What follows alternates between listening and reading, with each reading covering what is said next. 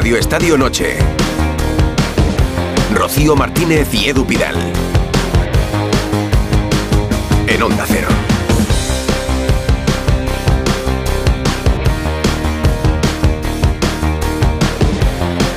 ¿Qué tal? Muy buenas noches. Muy buenas noches a todos. ¿Qué tal, Rocío? Pues mira, hemos abrochado hace un ratito la jornada 14 de Liga y la hemos abrochado con un gran partido y con cambio de líder. ¿eh? El empate del Girona ante el Athletic de Bilbao en Montilivi deja al equipo de Michel sin el liderato. Bueno, sin el liderato en, solitario, porque ahora mismo son colíderes, empatados a puntos con el Real Madrid, pero son los blancos los primeros por aquello del gol a. La verdad que ha sido un partidazo en el que Sigan Cop adelantó a los locales en el 55 e Iñaki Williams firmó el empate en el 67. Enseguida nos vamos allí, pero Edu, tenemos también noche de vísperas de la Liga a la Champions, jornada europea decisiva para algunos, más tranquila para otros. El Barça juega mañana a las 9 en el estadio de Montjuic frente al Oporto. Un empate podría servirle al equipo de Xavi Hernández para clasificarle. Podría servirle al equipo de Xavi Hernández, que más que una crisis de resultados, porque en realidad está vivo en todas las competiciones y compite por todo, estaría bueno en pleno mes de noviembre, es una crisis de juego. Es evidente que se ha abierto un debate en torno a Xavi, porque Xavi, entrenador del Barça, ya ha sido ratificado por la porta y Xavi ya ha tenido que responder preguntas como las que se ha encontrado esta mañana en la sala de prensa. De verdad, noto, noto mucha confianza en el presidente, muchísima, de verdad. Tengo relación muy, muy buena, muchísima además. Eh, hay mucha fe en este proyecto, tanto Deco como el presidente, como la junta directiva, como Rafa Márquez, también todos. Todos estamos sumando para que las cosas salgan, salgan bien. Si luego no salen bien, seré el primero yo que diré, mira, no ha salido bien, pero lo hemos intentado. Pero dejar intentarlo. Podemos discutir si Xavi eh, seguirá o no al frente del Barça mucho tiempo, pero es evidente que en Barcelona sí se ha abierto el debate en torno al liderazgo de Xavi en el Barça, que como digo está a un paso de ratificar la clasificación, como el Atlético de Madrid, que juega a la misma hora, 9 de la noche, en este caso en el campo del Feyenoord, y depende de sí mismo el equipo de Simeone para estar en octavos de final. El miércoles será el turno ya del Real Madrid, de la Real Sociedad y del Sevilla, que es quizá quien peor lo tiene. Y mira, tenemos a las campeonas del mundo ya en las rozas. Allí ha ido Alexia Putellas, pero bueno, que ha estado un ratito, que como ha ido se ha vuelto lesionada. Es baja para los partidos ante Italia en Pontevedra y Suecia en Málaga. Si ganamos a Italia estaremos ya en la Nations League y a un pasito solo de los Juegos Olímpicos. Y mira, esta noche vamos a tener una charla, seguro, muy interesante con su seleccionadora, con Moise Tomé, que oye, la verdad, lleva cuatro partidos, cuatro victorias. Es verdad. Si quieren escribirnos, mensajear notas de voz sobre lo que quieran, sobre nosotros mismos, 608-038-447, arroba Radio Estadio N. Rocío Martínez y Edu Pidal, Radio Estadio Noche.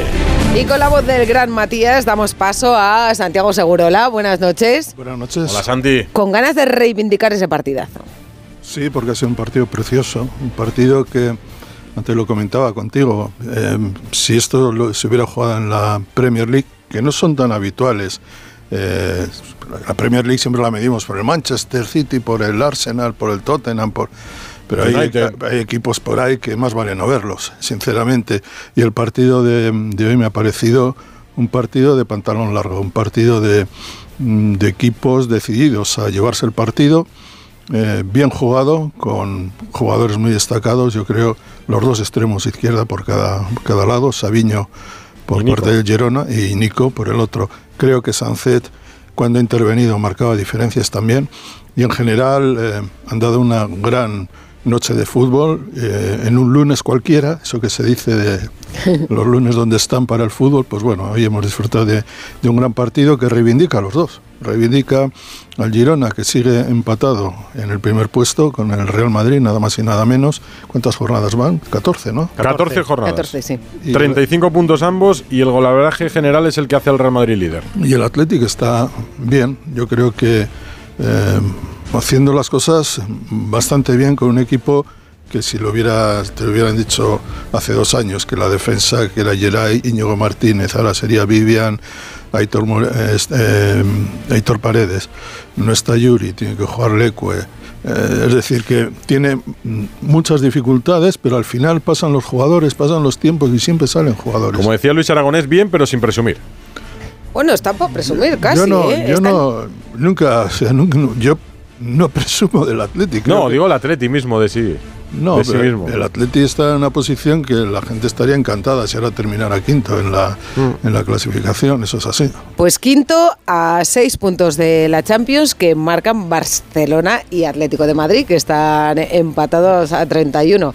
Al Atlético lo ha visto Ricardo Sierra. Hola, este Ricardo. fin ¿Qué de tal? semana. ¿Qué tal? Muy buenas noches. Sí, sí, y, y mira, y- pues hilando un poco con lo que decía Santi, ¿no? Ese partido dice que se reivindica a los dos. Yo creo que reivindica un poco la clase media, media alta de, de- de nuestra liga, ¿no? Porque muchas veces medimos el nivel del campeonato por lo que hacen los grandes, el Madrid o el Barça, y, y dejamos un poco de lado pues equipos ahora mismo como la Real Sociedad, como el Betis, como el Girona, que se ha metido precisamente en esa clase, en esa clase media alta, Y como, el Atleti de Bilbao, ¿no? Como, que al final y como habitualmente ha estado el Sevilla, como habitualmente ha que estado este el año no está, pero Villa- que normalmente ha Villarreal. estado, o el Villarreal, que este año han dado un paso un, poco atrás, ¿no? Pero, pero al final yo creo que, que- que para ah, medir el nivel global de nuestra liga, partidos como el de esta noche, por ejemplo, no, nos hacen mucho bien. Susana Guas, buenas noches. Hola, Susana. ¿Qué tal? Buenas noches. Además, yo creo que el empate ha sido justo, ¿eh? que el Mm. Girona ha estado en su línea, el Athletic le ha maniatado muy bien. Me ha parecido que ha tenido un punto físico mejor incluso en la primera parte que el Girona. Puede haber decepción, pero claro, hubiera ganado 12 partidos de 14. Eso es muy difícil, Edu. Es que no lo hace cualquier equipo, solo ha ganado el Madrid en Montilivi, ¿no?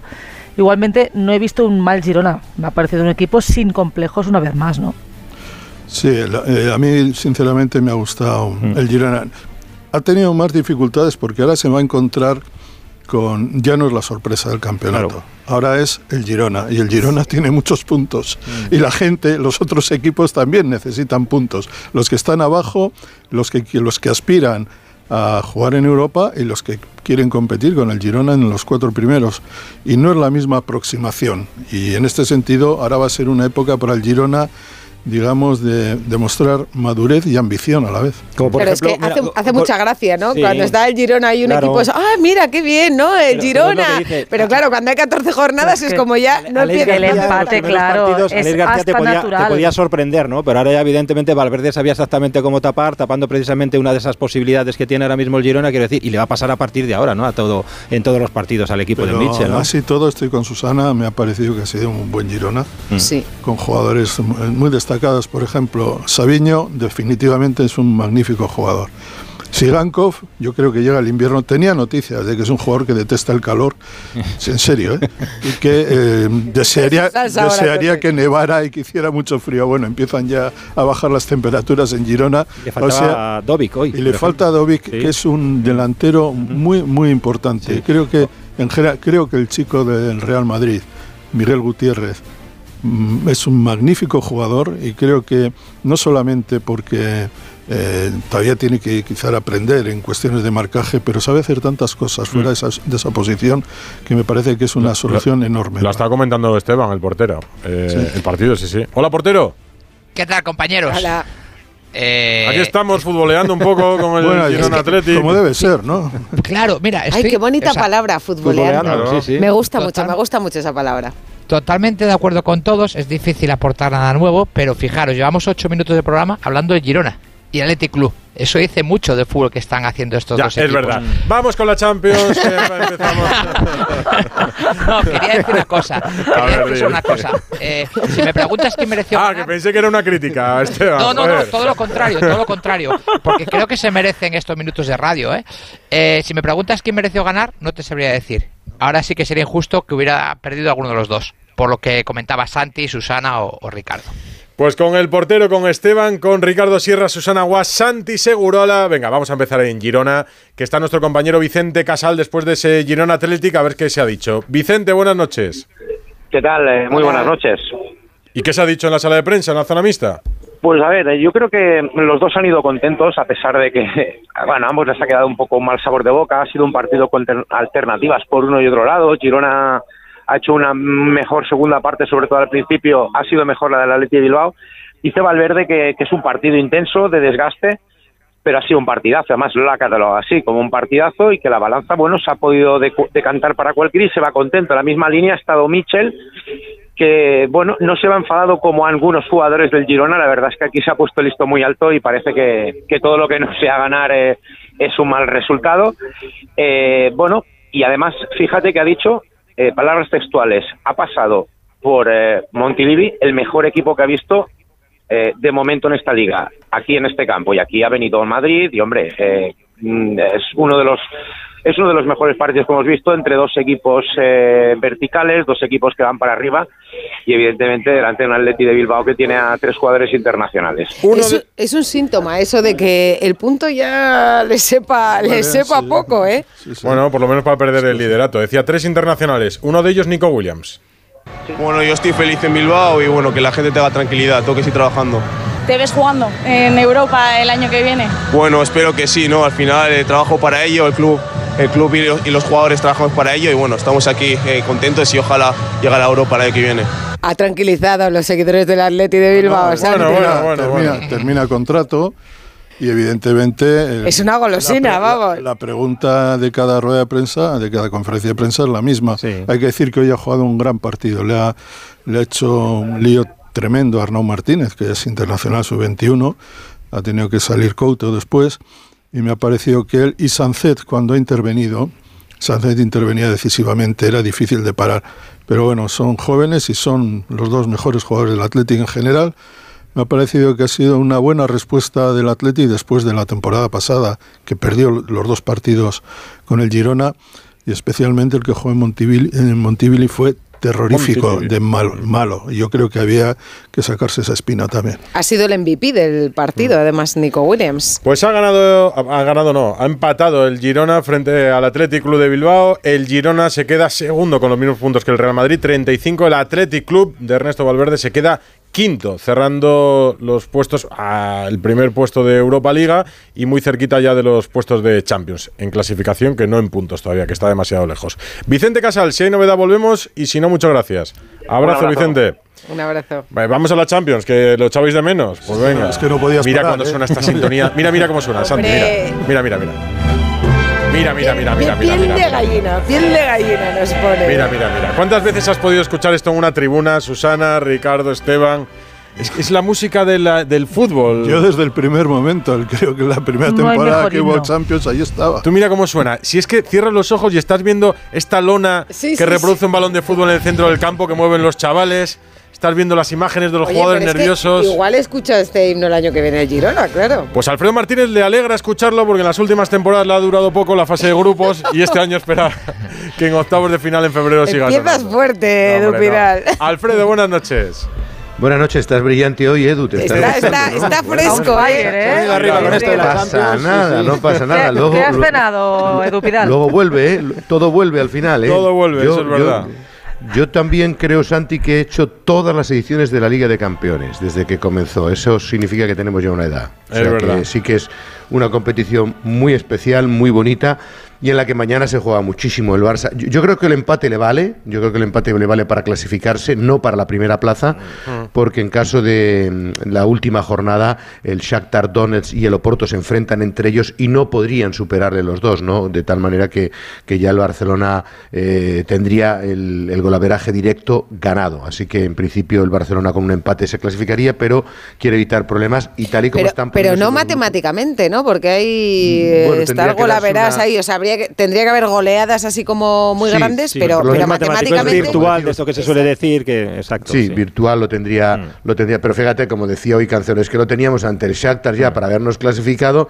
y ahora hay que seguir remando. Pero es que además no es solo eso, hay que intentar ser primeros, porque eh, en los otros grupos ya se ha visto que en un emparejamiento en octavos tienen las de perder y, y con factor campo incluso en contra, así que evidentemente el Barcelona querrá cerrarlo mañana en un ambiente que no es el más agradable, no, no es el más tranquilo.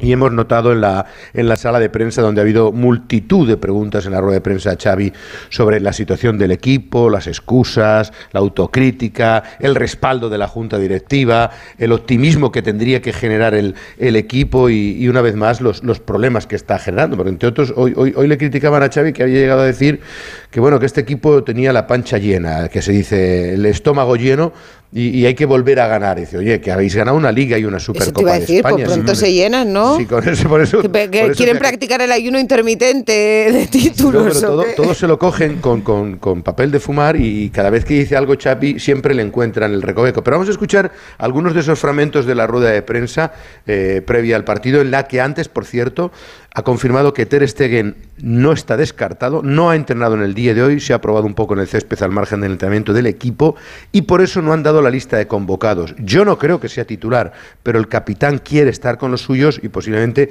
intente entrar en la convocatoria, pero para arriesgar, arriesgar creo que no sería. Escuchamos algunos de los fragmentos más interesantes de una rueda de prensa que ha merecido la pena del técnico del Barça. Es que pasa, lo más difícil en el deporte es ganar después de haber ganado. Por eso estos eh, deportistas individuales que no paran de ganar, es una droga para ellos ganar. Esto tiene una, admiración tremenda, ¿no? Y esto es lo que hay que intentar. Ya hemos ganado, sí, el año pasado ganamos, pero hay que ganar más cosas, hay que tener más mentalidad, más mentalidad ganadora, ser una bestia competitiva, un animal competitivo, todos, todos, eh, de, eso se trata, de eso se trata. Y a eso me refería el otro día, ¿no? Que reaccionamos solo en la, en la segunda parte cuando ya vamos con 1-0 en el marcador perdiendo, no, desde el minuto uno mañana. Es lo de siempre, es el Barça, es la presión, es la presión extra de estar aquí como entrenador del Barça. Hemos jugado muy bien muchos partidos, muchos partidos, partidos difíciles.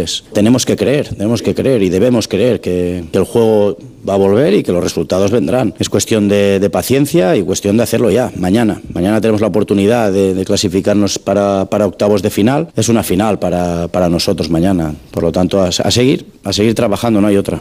Le veo con energía, ¿no? Sí, yo le veo con energía, Alfredo, pero no estoy de acuerdo en muchas de las cosas que dice. Con paciencia no va a llegar eh, la mejoría en el juego del Barça. Eh, con, con paciencia tendrá más partidos a sus espaldas y tendrá más experiencia. Pero yo Pero insistí ayer en que le tiene ¿eh? que dar soluciones al equipo, que de momento no le da. Sí, sí. Pero lidiado en la rueda de prensa que había preguntas incómodas, el respaldo, la fotografía de Márquez. Ay, que ¿qué ha dicho? ¿Qué ha dicho de la fotografía de Márquez? Él, él dice, no, no, no, le, ha dicho un compañero, le ha dicho, acaba de decir la porta que respaldo absoluto hacia ti, que tal y que cual, pero bueno, has visto la fotografía y dice, amén a lo que ha dicho el presidente, por supuesto, y dice, el presidente baja siempre a mi vestuario a, eh, después de todos los partidos y os puedo enseñar las fotografías y, y siempre ha venido a apoyarme. Claro, lo que yo diría...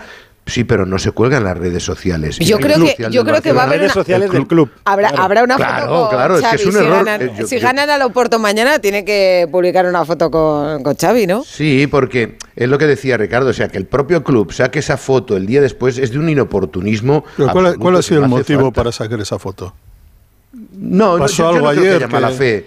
Yo no, yo no creo que haya mala fe, Santi. Yo creo que es un No, error. yo, decir, no, no, bueno, por eso te pregunto cuál fue la razón. Claro, no, pero es verdad dice, que oye, hace unos días José Álvarez, Márquez. compañero en el chiringuito, eh, dijo que, que, vamos, algo así como que el plan B, o sea, como que Rafa Márquez estaba preparado para poder Sí, pero- sustituir pero a... es lo que dice Santi, Hombre, ¿no? Si, si pensar- suele, si suele hacer esas visitas al vestuario del Barça, suele ir de vez en cuando también a los, a los partidos del filial y hacerse, es- es- quiero decir, esa Pero visita no al pone fotos. Pero no ponen fotos Claro. porque Precisamente ayer- justo Pone justo pone la foto Pero- después de que salga a la palestra el nombre de Rafa. Ayer- era el Bueno, cumpleaños de Rafa Márquez. No, o- ah. no, sé No, si no. sabéis, pero Habían el, ganado. El Barça B, el Barça B Alfredo juega en Palamos ahora. Sí. Sí, que él tiene Eh, casa en Sagaró. Sí, Está pero- el corne- pero no- exactamente. Y el presidente estaba Sí, allí, creo no- que pasando unos días y Sí, pasó. pero eso Yo no tiene lo que veo más como. A no, ver, ¿qué, esa tiene que ver? foto, Pues que- esa foto no es inocente. No, es como descuido. O sea, el, la- Metedura de ver Mira, yo te digo, yo te Eh, digo que, que en un club eh, no se, no, o sea, todo se piensa descuido, sí. antes de publicar. Sí. Eh, pero O sea, también porque no te se puede- puedes sí. tener Rocío, un en error, un pero no publicar un una club- foto que no quieras publicar. En, en un club a veces se cometen errores, coincide que a lo mejor alguien está pasando unos días fuera, no se pasa ese filtro y llega la foto sin mala intención. Mm, Sí, yo pero- no digo ver, que sea mala, pero que Y, y te puedo decir, sí. Rocío, Rocío, entre, entre que es eh, conocimiento y tal, que ha pasado algo así. En esa foto. portero, Porque Es que el que portero la es muy bueno. porta Es muy bueno, es muy buena piensa en. Rafa Márquez, lo sabemos Claro. todos. O sea, está enamorado de él y además tienen una relación personal muy buena. La foto tiene la importancia que le quieras dar, pero con las especulaciones que hay ahora mismo con el futuro de Xavi, Ya. hombre, pues no parece el Pero, mejor pero, momento pero, Susana, salir hombre, con Susana, él públicamente. Eso sí, especulaci- especulaciones, pero vamos, tendría que haber una hecatombe para que Xavi no terminara la temporada. Pero hecatombe, hecatombe. Yo te digo que mañana perdiendo con el Oporto. bueno, pero ya, se, ruido ya se habla de su futuro. ¿Se habla de su futuro o no? Que Hombre, hoy claro, la mitad de la rueda de prensa ha sido de eso. bien, Pues pero ya está, pues es la esto, foto pero- no, no es el momento más indicado, Sí, aunque ya sabemos que a la puerta le gusta meterse en líos Sí, pero y le va el comprando show, todo eso, está. Pero comprando todo eso, Susana, tendría que ir muy mal, muy mal, muy mal, porque además Laporta no es un cesador de, de entrenadores. Cesó a, a Koeman porque no era un hombre que le, que le llenara y no era un hombre con el que estaba convencido. Pero eh, salvo que el Barça no se clasifique en Champions, aquí no se cuestiona la continuidad de Xavi de aquí a final de temporada de ninguna de las maneras, entiendo yo. vamos. Y hoy han cerrado filas, que es lo razonable. Lo han hecho muy bien, cerrar filas y estar con el entrenador, porque ahora mismo es verdad que no le acompañan los resultados, pero tiene muchas lesiones, lesiones importantes. Y cuando no se gana, hay problemas y lo primero que sale a la palestra es el entrenador. Eso es así en el Barça y en cualquier club del mundo, ¿no? Sí, pero el Barça hoy ha hecho, Susana, lo lógico, lo que se espera que haga el club cuando el, el- el entrenador, no digo que esté cuestionado, pero sí que está atravesando un mal momento en lo deportivo. Lo que no es oportuno es la foto de ayer, por eso decir, no, no va en consonancia una cosa con la otra, ¿no? Eh, Aunque sea anecdótico, ¿vale? Aunque le des la importancia que tú le quieras dar, no, cuando menos es inoportuna, sin Pero más. inoportuno porque, eh, porque aquí damos todos por supuesto que el Barça va a ganar mañana y se va a clasificar eh, fácil. Claro pero sí, si el Barça bien, pierde. bien, no, no, es que si el Barça pierde mañana, se mete se, en un otro, lío. se abre otro escenario No, completamente no, es que se mete claro. en tal lío que el Oporto tendría 12 puntos, el Barça tendría 9 y el Shakhtar estaría empatado a puntos Ah. Eh, con el Barça, con 9 puntos. Sí, el Barça la última jornada juega con el Amberes, pero quiero decir, el Shakhtar jugaría con el Oporto que ya está clasificado. Pero es- eso es adelantarnos a los resultados. A mí lo llamativo no me parece Sí, pero, que. pero que marca haya la debate- importancia del partido No, de mañana. pero- o sea, que mañana no es un paseo que tienes al Amberes ahí te vale. No, no, pero precisamente No, a mí lo llamativo no me parece que sea que hablemos del futuro de Xavi por un mal resultado. Podríamos hablar del futuro de Xavi después de la eliminación europea el año pasado, pero no, se habla del futuro de Xavi a pesar de que el Barça está vivo en todo. No, pero- es pero, decir, Edu, el no debate es un- se ha comenzado No, antes es un mal resultados. resultado. Todo, todo arrancó en el clásico. En la, en la parte final de ese partido que te gana el Real Madrid. El partido con la Real Sociedad que gana. El partido No, no. es malísimo del Barça. Es un milagro prácticamente que gane en ese partido. Pierde con el Shakhtar. eh, gana al Alavés. Sí, pero esos son sin- resultados, sin pero presumir. insisto, pero el No, no, problema es el juego. El problema es la forma de Pues llegar por al eso te digo- resultado. por eso te digo que ahí ha habido Urge una victorias como reacción. la de la Real Sociedad que transmite sensaciones muy malas. Claro, pero es lo que dice Edu, es más una cuestión de sensaciones, porque si Eso es hablas un de repaso números, de calendario, tú mira, simplemente, tú mira, resultados. ahora, mira, pero ahora la sensación general es que el Barça no está Edu, bien. La sensación general Ahora es que el otro día volvió a tener errores saliendo desde atrás. La sensación general es que De Jong tiene que venir a recoger el balón donde los centrales, al lado de Íñigo Martínez. Y con el y con, Rayo y con Romeo no ¿eh? funciona. Y con el Rayo en Vallecas. con todos los respetos, es más una sensación general que un problema Pero- en particular. Claro, porque mira, estamos hablando. Déjame solamente un segundo. Precisamente lo que estás hablando de sensaciones. Estamos ahora hablaremos del Atlético de Madrid, que en teoría va extraordinariamente bien y, y tiene los mismos puntos en Liga que el Barça. Es verdad que un partido menos y está en unas circunstancias parecidas en Champions. Es verdad que también lo tiene un poquito mejor, pero necesita también puntuar mañana frente frente al Feyenoord. Quiero decir, circunstancias numéricas, matemáticas son parecidas. Y fíjate las sensaciones que transmite el Atlético de Madrid y las que transmite el Barcelona. Ya, pero mira, decía Rocío, yo creo que el punto, hoy ha dicho Xavi, eh, esperemos que sea un punto de inflexión. Ya lo ha repetido un par de veces, con lo cual el mensaje ya empieza a estar un poco desgastado. Pero a mí me da la sensación que el partido del Madrid lo marca todo, porque en la primera parte el Barcelona se ponía líder, iba jugando muy bien, y a partir de ahí es cuando le generaron las dudas. El equipo eh, ha pegado una, una caída, no ha vuelto a encadenar cuando, un partido bueno. eh, cuando se produjeron los cambios. O sea, el equipo. Sí, pero- pero- pero- eh, perdona, estuvo. Pero a partir de ese día, Estuvo Santi, bien no solo- cuando eh, le cambiaron a Gaby de posición, la posición de Gaby la ocupó Romeo. Es decir, y a partir de ahí, desde ese día, a mí, por lo menos me parece que no sé quién se siente verdader- verdaderamente titular en el Barça. Este es un problema. Ter en, Stegen, en en cuando los buenos. Sí, Ter Stegen. Eh, sin Lewandowski. duda, Araujo, Araujo, está. Araujo y Lewandowski. Pero Hombre, luego yo, yo creo, yo creo que hay un, yo creo que hay siete, ocho, ¿no? Y ahora estará de Espera, ya si está eh, ve- recuperado. Yo, por ejemplo, eh, creo que Cancelo es titular porque no queda más remedio. No porque lo Sí. merezca. Valde. Araujo también. No, Araujo es titular, titularísimo. Él y Gaby, Sí. si estuvieran, Sí. serían titulares, Ter vamos. Stegen y Pe- Pedri si está bien, De Está- Jong si está bien, Lewandowski si está bien. Sí, pero, el Pero fíjate ahora- cuántas coletillas Ya, pero tienes que si está, hablemos de De Jong un poco. Hombre, claro, es que si un jugador no está bien, por muy Maradona que sea... Vamos No, sí, sí, por eso El digo, otro- pero que eso cuando- es una, la circunstancia que tiene. Cuando la liga empezó, el Barça empezó con Romeu y De Jong. Fichan a Romeu porque no querían el Barça o no confían en No podía De- pagar a Zubimendi. Porque De No, Jong no, no, un Sancho Panza. Porque, por- porque necesita un mayordomo, alguien que le cuide de aquellas tareas, vamos a, a llamar, un poco desagradables, ¿eh? un poco desagradables. De hecho, nada más le benefició a De Jong que en la posición de Gaby después de la Supercopa hace dos años como extremo izquierda falso, Mm. porque en realidad era un centrocampista más y digamos en esa pared que doble pared eh, Busquets eh, Gaby, él se encontraba muy a gusto. Pero claro, eh, si tienes a, a Joe Félix eh, en lugar de, de Gaby, la situación te obliga a jugar con un medio centro que no está para jugar en el Barça, que es Romeo. ¿Y a quién pones? Pues tendrá que jugar Gundogan o alguna vez De Jong tendrá que asumir de una vez por todas Es que, que no tiene que ven, ¿eh? jugar. Pues si no lo ven, No lo ven, ¿eh? pues si no lo ven, ¿quién va a jugar ahí? Romeo. Ya, ya, ya, ya, ya, pero... Es que no tiene es sentido. que- Sí, sí, totalmente de acuerdo, pero en- Xavi no le ve como el, como, como el medio centro. Pues claro, tú te gastas, específico oche- del- del- te gastas ochenta y tantos millones en un jugador que necesita a otro para que haga la función que podía hacer antes un jugador, que era Busquets. Hay una ilógica ahí. Y eso es así. Sí, sí.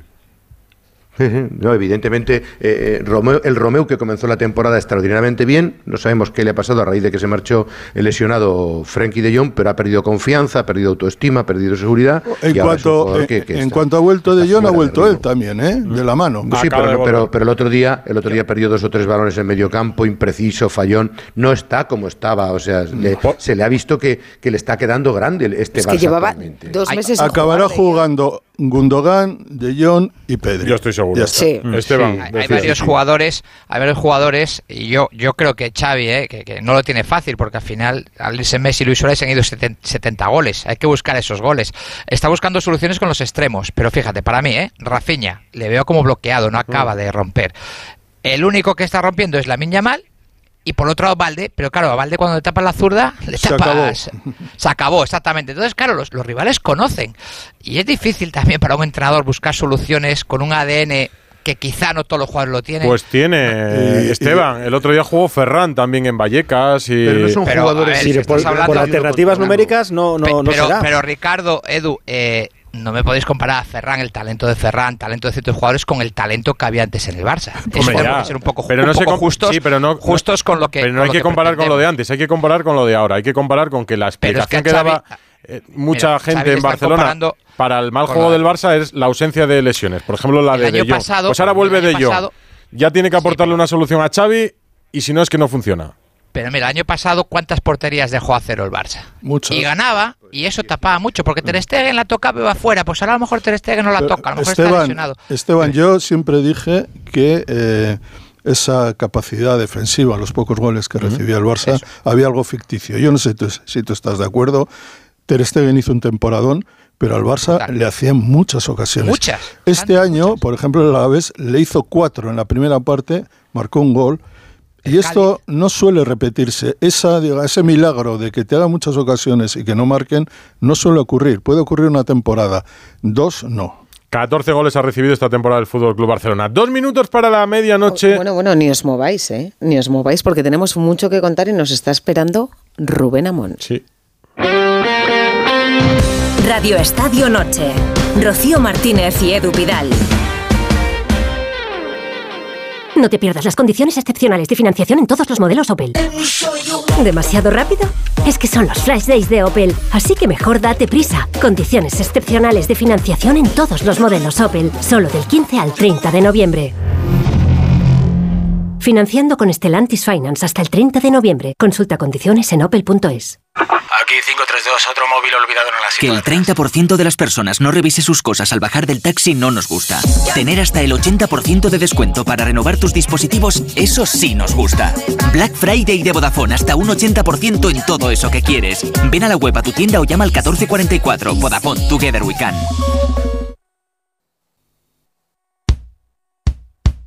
Radio Estadio Noche. Rocío Martínez y Edu Pidal. Pues esta es la música del que fue de Trapatoni, de Rubén Amón, que ya está por ahí. Rubén. ¿Qué tal, Rocío? ¿Cómo estás? ¿Qué tal, Edu? Muy Oye, buenas. Hoy todavía con iba- traje porque No, ha estado le, en el Palace. le iba a preguntar, le iba a preguntar, ¿te habrás puesto guapo eh, para acompañar al maestro Alsina que ha recibido el premio de periodismo Francisco Cerecedo? Pero es que te he visto, te he visto, corbata, corbata, roja, Sí. bien peinado, más peinado de lo habitual, ¿puede ser? Sí, irreconocible en definitiva. Y lo hemos pasado bien. Le hemos dado el premio Cerecedo, o en realidad se lo ha dado Felipe VI. Y debo decir que lo mejor que puedo decir del discurso de, de Alsina es que no deseábamos que terminara. Lo peor de un discurso es cuando se anuncia la brevedad y la brevedad nunca se corresponde con los hechos. Y Alsina ha hecho un discurso de una creatividad, de un ingenio, de una ironía, de un sarcasmo, que daba pena que terminara. Eh, de verdad, ¿eh? ha sido escuchado con muchísima expectación y como Alsina domina el fondo y la forma, como sabemos que lo hace, lo único que podemos decir entre las ausencias, la de Lewis Hamilton, que es el piloto favorito de Alsina y la única referencia deportiva que se conoce en su historial, porque menos mal que Alsina no se ha dedicado al periodismo deportivo, nos hubiera echado a todos también, pero, pero ni, ni, ni media de, de deportes. Le iremos introduciendo poco a poco al deporte. Mañana os escucharemos a los dos en más de uno celebrarlo juntos. de la labor insustituible del periodista ante la inteligencia artificial, ¿eh? Cuidado, cuidadito con eso. Cuco Cerecedo, a ver, que era un gran periodista. Un gran articulista. Un gran articulista y de fútbol extraordinario. Eso hay, es. hay unos, hay un libro con artículos suyos de Cuco Cerecedo que son impagables de los años 80. ¿Y hoy qué vienes a contarnos en Radio Estadio Noche? Yo no sé si me atrevo a decir el título de su que fue de Trapatoni. Funeral eh, por igual que se- Ben- Benables. Benables, ahora me vas a corregir. Igual que se pronuncia vegetables y no vegetables, es más adecuado pronunciar venables que no venables. Aunque eh, buena parte del debate español se resolvió llamando a Terry Venables, tal cual se leía, venables. Evocamos al míster aquí y ahora porque ha fallecido a los 80 años y porque su llegada a nuestra competición no solo aportó al Barça la primera liga en una década, la de 1985, sino concedió un aire cosmopolita a la liga. Eh, Quiero decir que Venables era un entrenador de acuerdo, pero también un escritor de novelas negras cuyo protagonista, el detective James Hassel, parodiaba con educación las artes intuitivas de Philip Marlowe. Llegó a convertirse en una serie de televisión el personaje de Venables, pero no estamos en la cultureta, sino en los funerales de un entrenador disfrutón y hedonista al que le gustaba el vino y también el fútbol táctico. Lo vivió desde dentro, como volante, volante, claro, en el Chelsea y en todas las categorías de la selección inglesa, y lo vivió en el banquillo, como entrenador del equipo nacional y como revulsivo del Barcelona. Es verdad que la conquista de la Liga se resintió de la derrota de la Copa de Europa contra el Esteagua, pero Venables, igual que Robson como Mourinho, utilizaba un mítico intérprete, Graham Turner o Graham Turner, que más que traducir al jefe, edulcoraba él mismo la realidad y respondía a lo que consideraba más oportuno. Incluso cuando Venables decidió que era mucho mejor fichar a Archibald que a Hugo Sánchez. Que hubiera dicho Trapatoni. En la vida solo hay tres certezas. Se nace, se muere o se cambia. Me quedo con la tercera, decía Trapatone.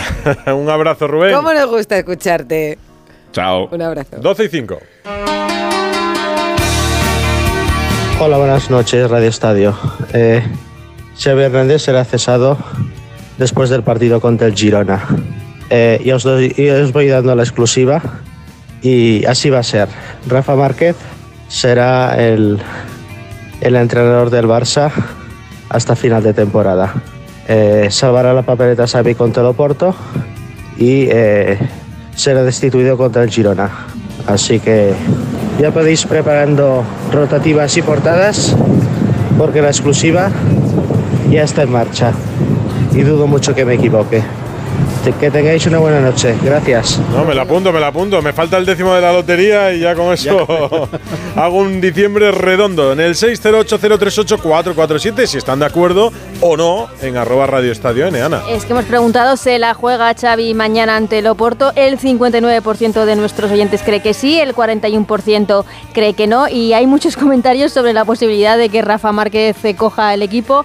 Nos dice seguramente un seguidor del Barça, dice, madre mía, Rafa Márquez está mal que lo diga, pero gracias a su lesión conseguimos el triplete. A ver, yo creo que el debate se abre porque hay una evidente falta de juego que imaginaban en Xavi Hernández, pero creo también, como decía Alfredo, tendría que haber una catástrofe nuclear para que a Xavi se le destituyese a mitad de temporada. Tendría que caer el Barça, descolgarse de la liga, sufrir un clima ir- irrespirable y aún así quizá sería él el que diese el paso. Es que se me imagina imposible ahora mismo ver a Pero, Xavi fuera del Edu, banquillo. Edu, este oyente habla del partido ante el Girona. Es que además del partido importante que tiene mañana, en Liga le espera el Atlético y el Girona. El domingo a las 9 de la Los dos Si partidos seguidos. Si o sea salva que el el match ball en calendario. Europa, Mm. pero si salva el match ball en Europa y sigue adelante en Europa, en Ninguna derrota en liga, claro, ninguna. ninguna. En Lo que sí se puede crear, eh, eh, Alfredo, es un caldo de cultivo ya que mantenga la temperatura hasta junio. Eso sí que puede pasar en Barcelona.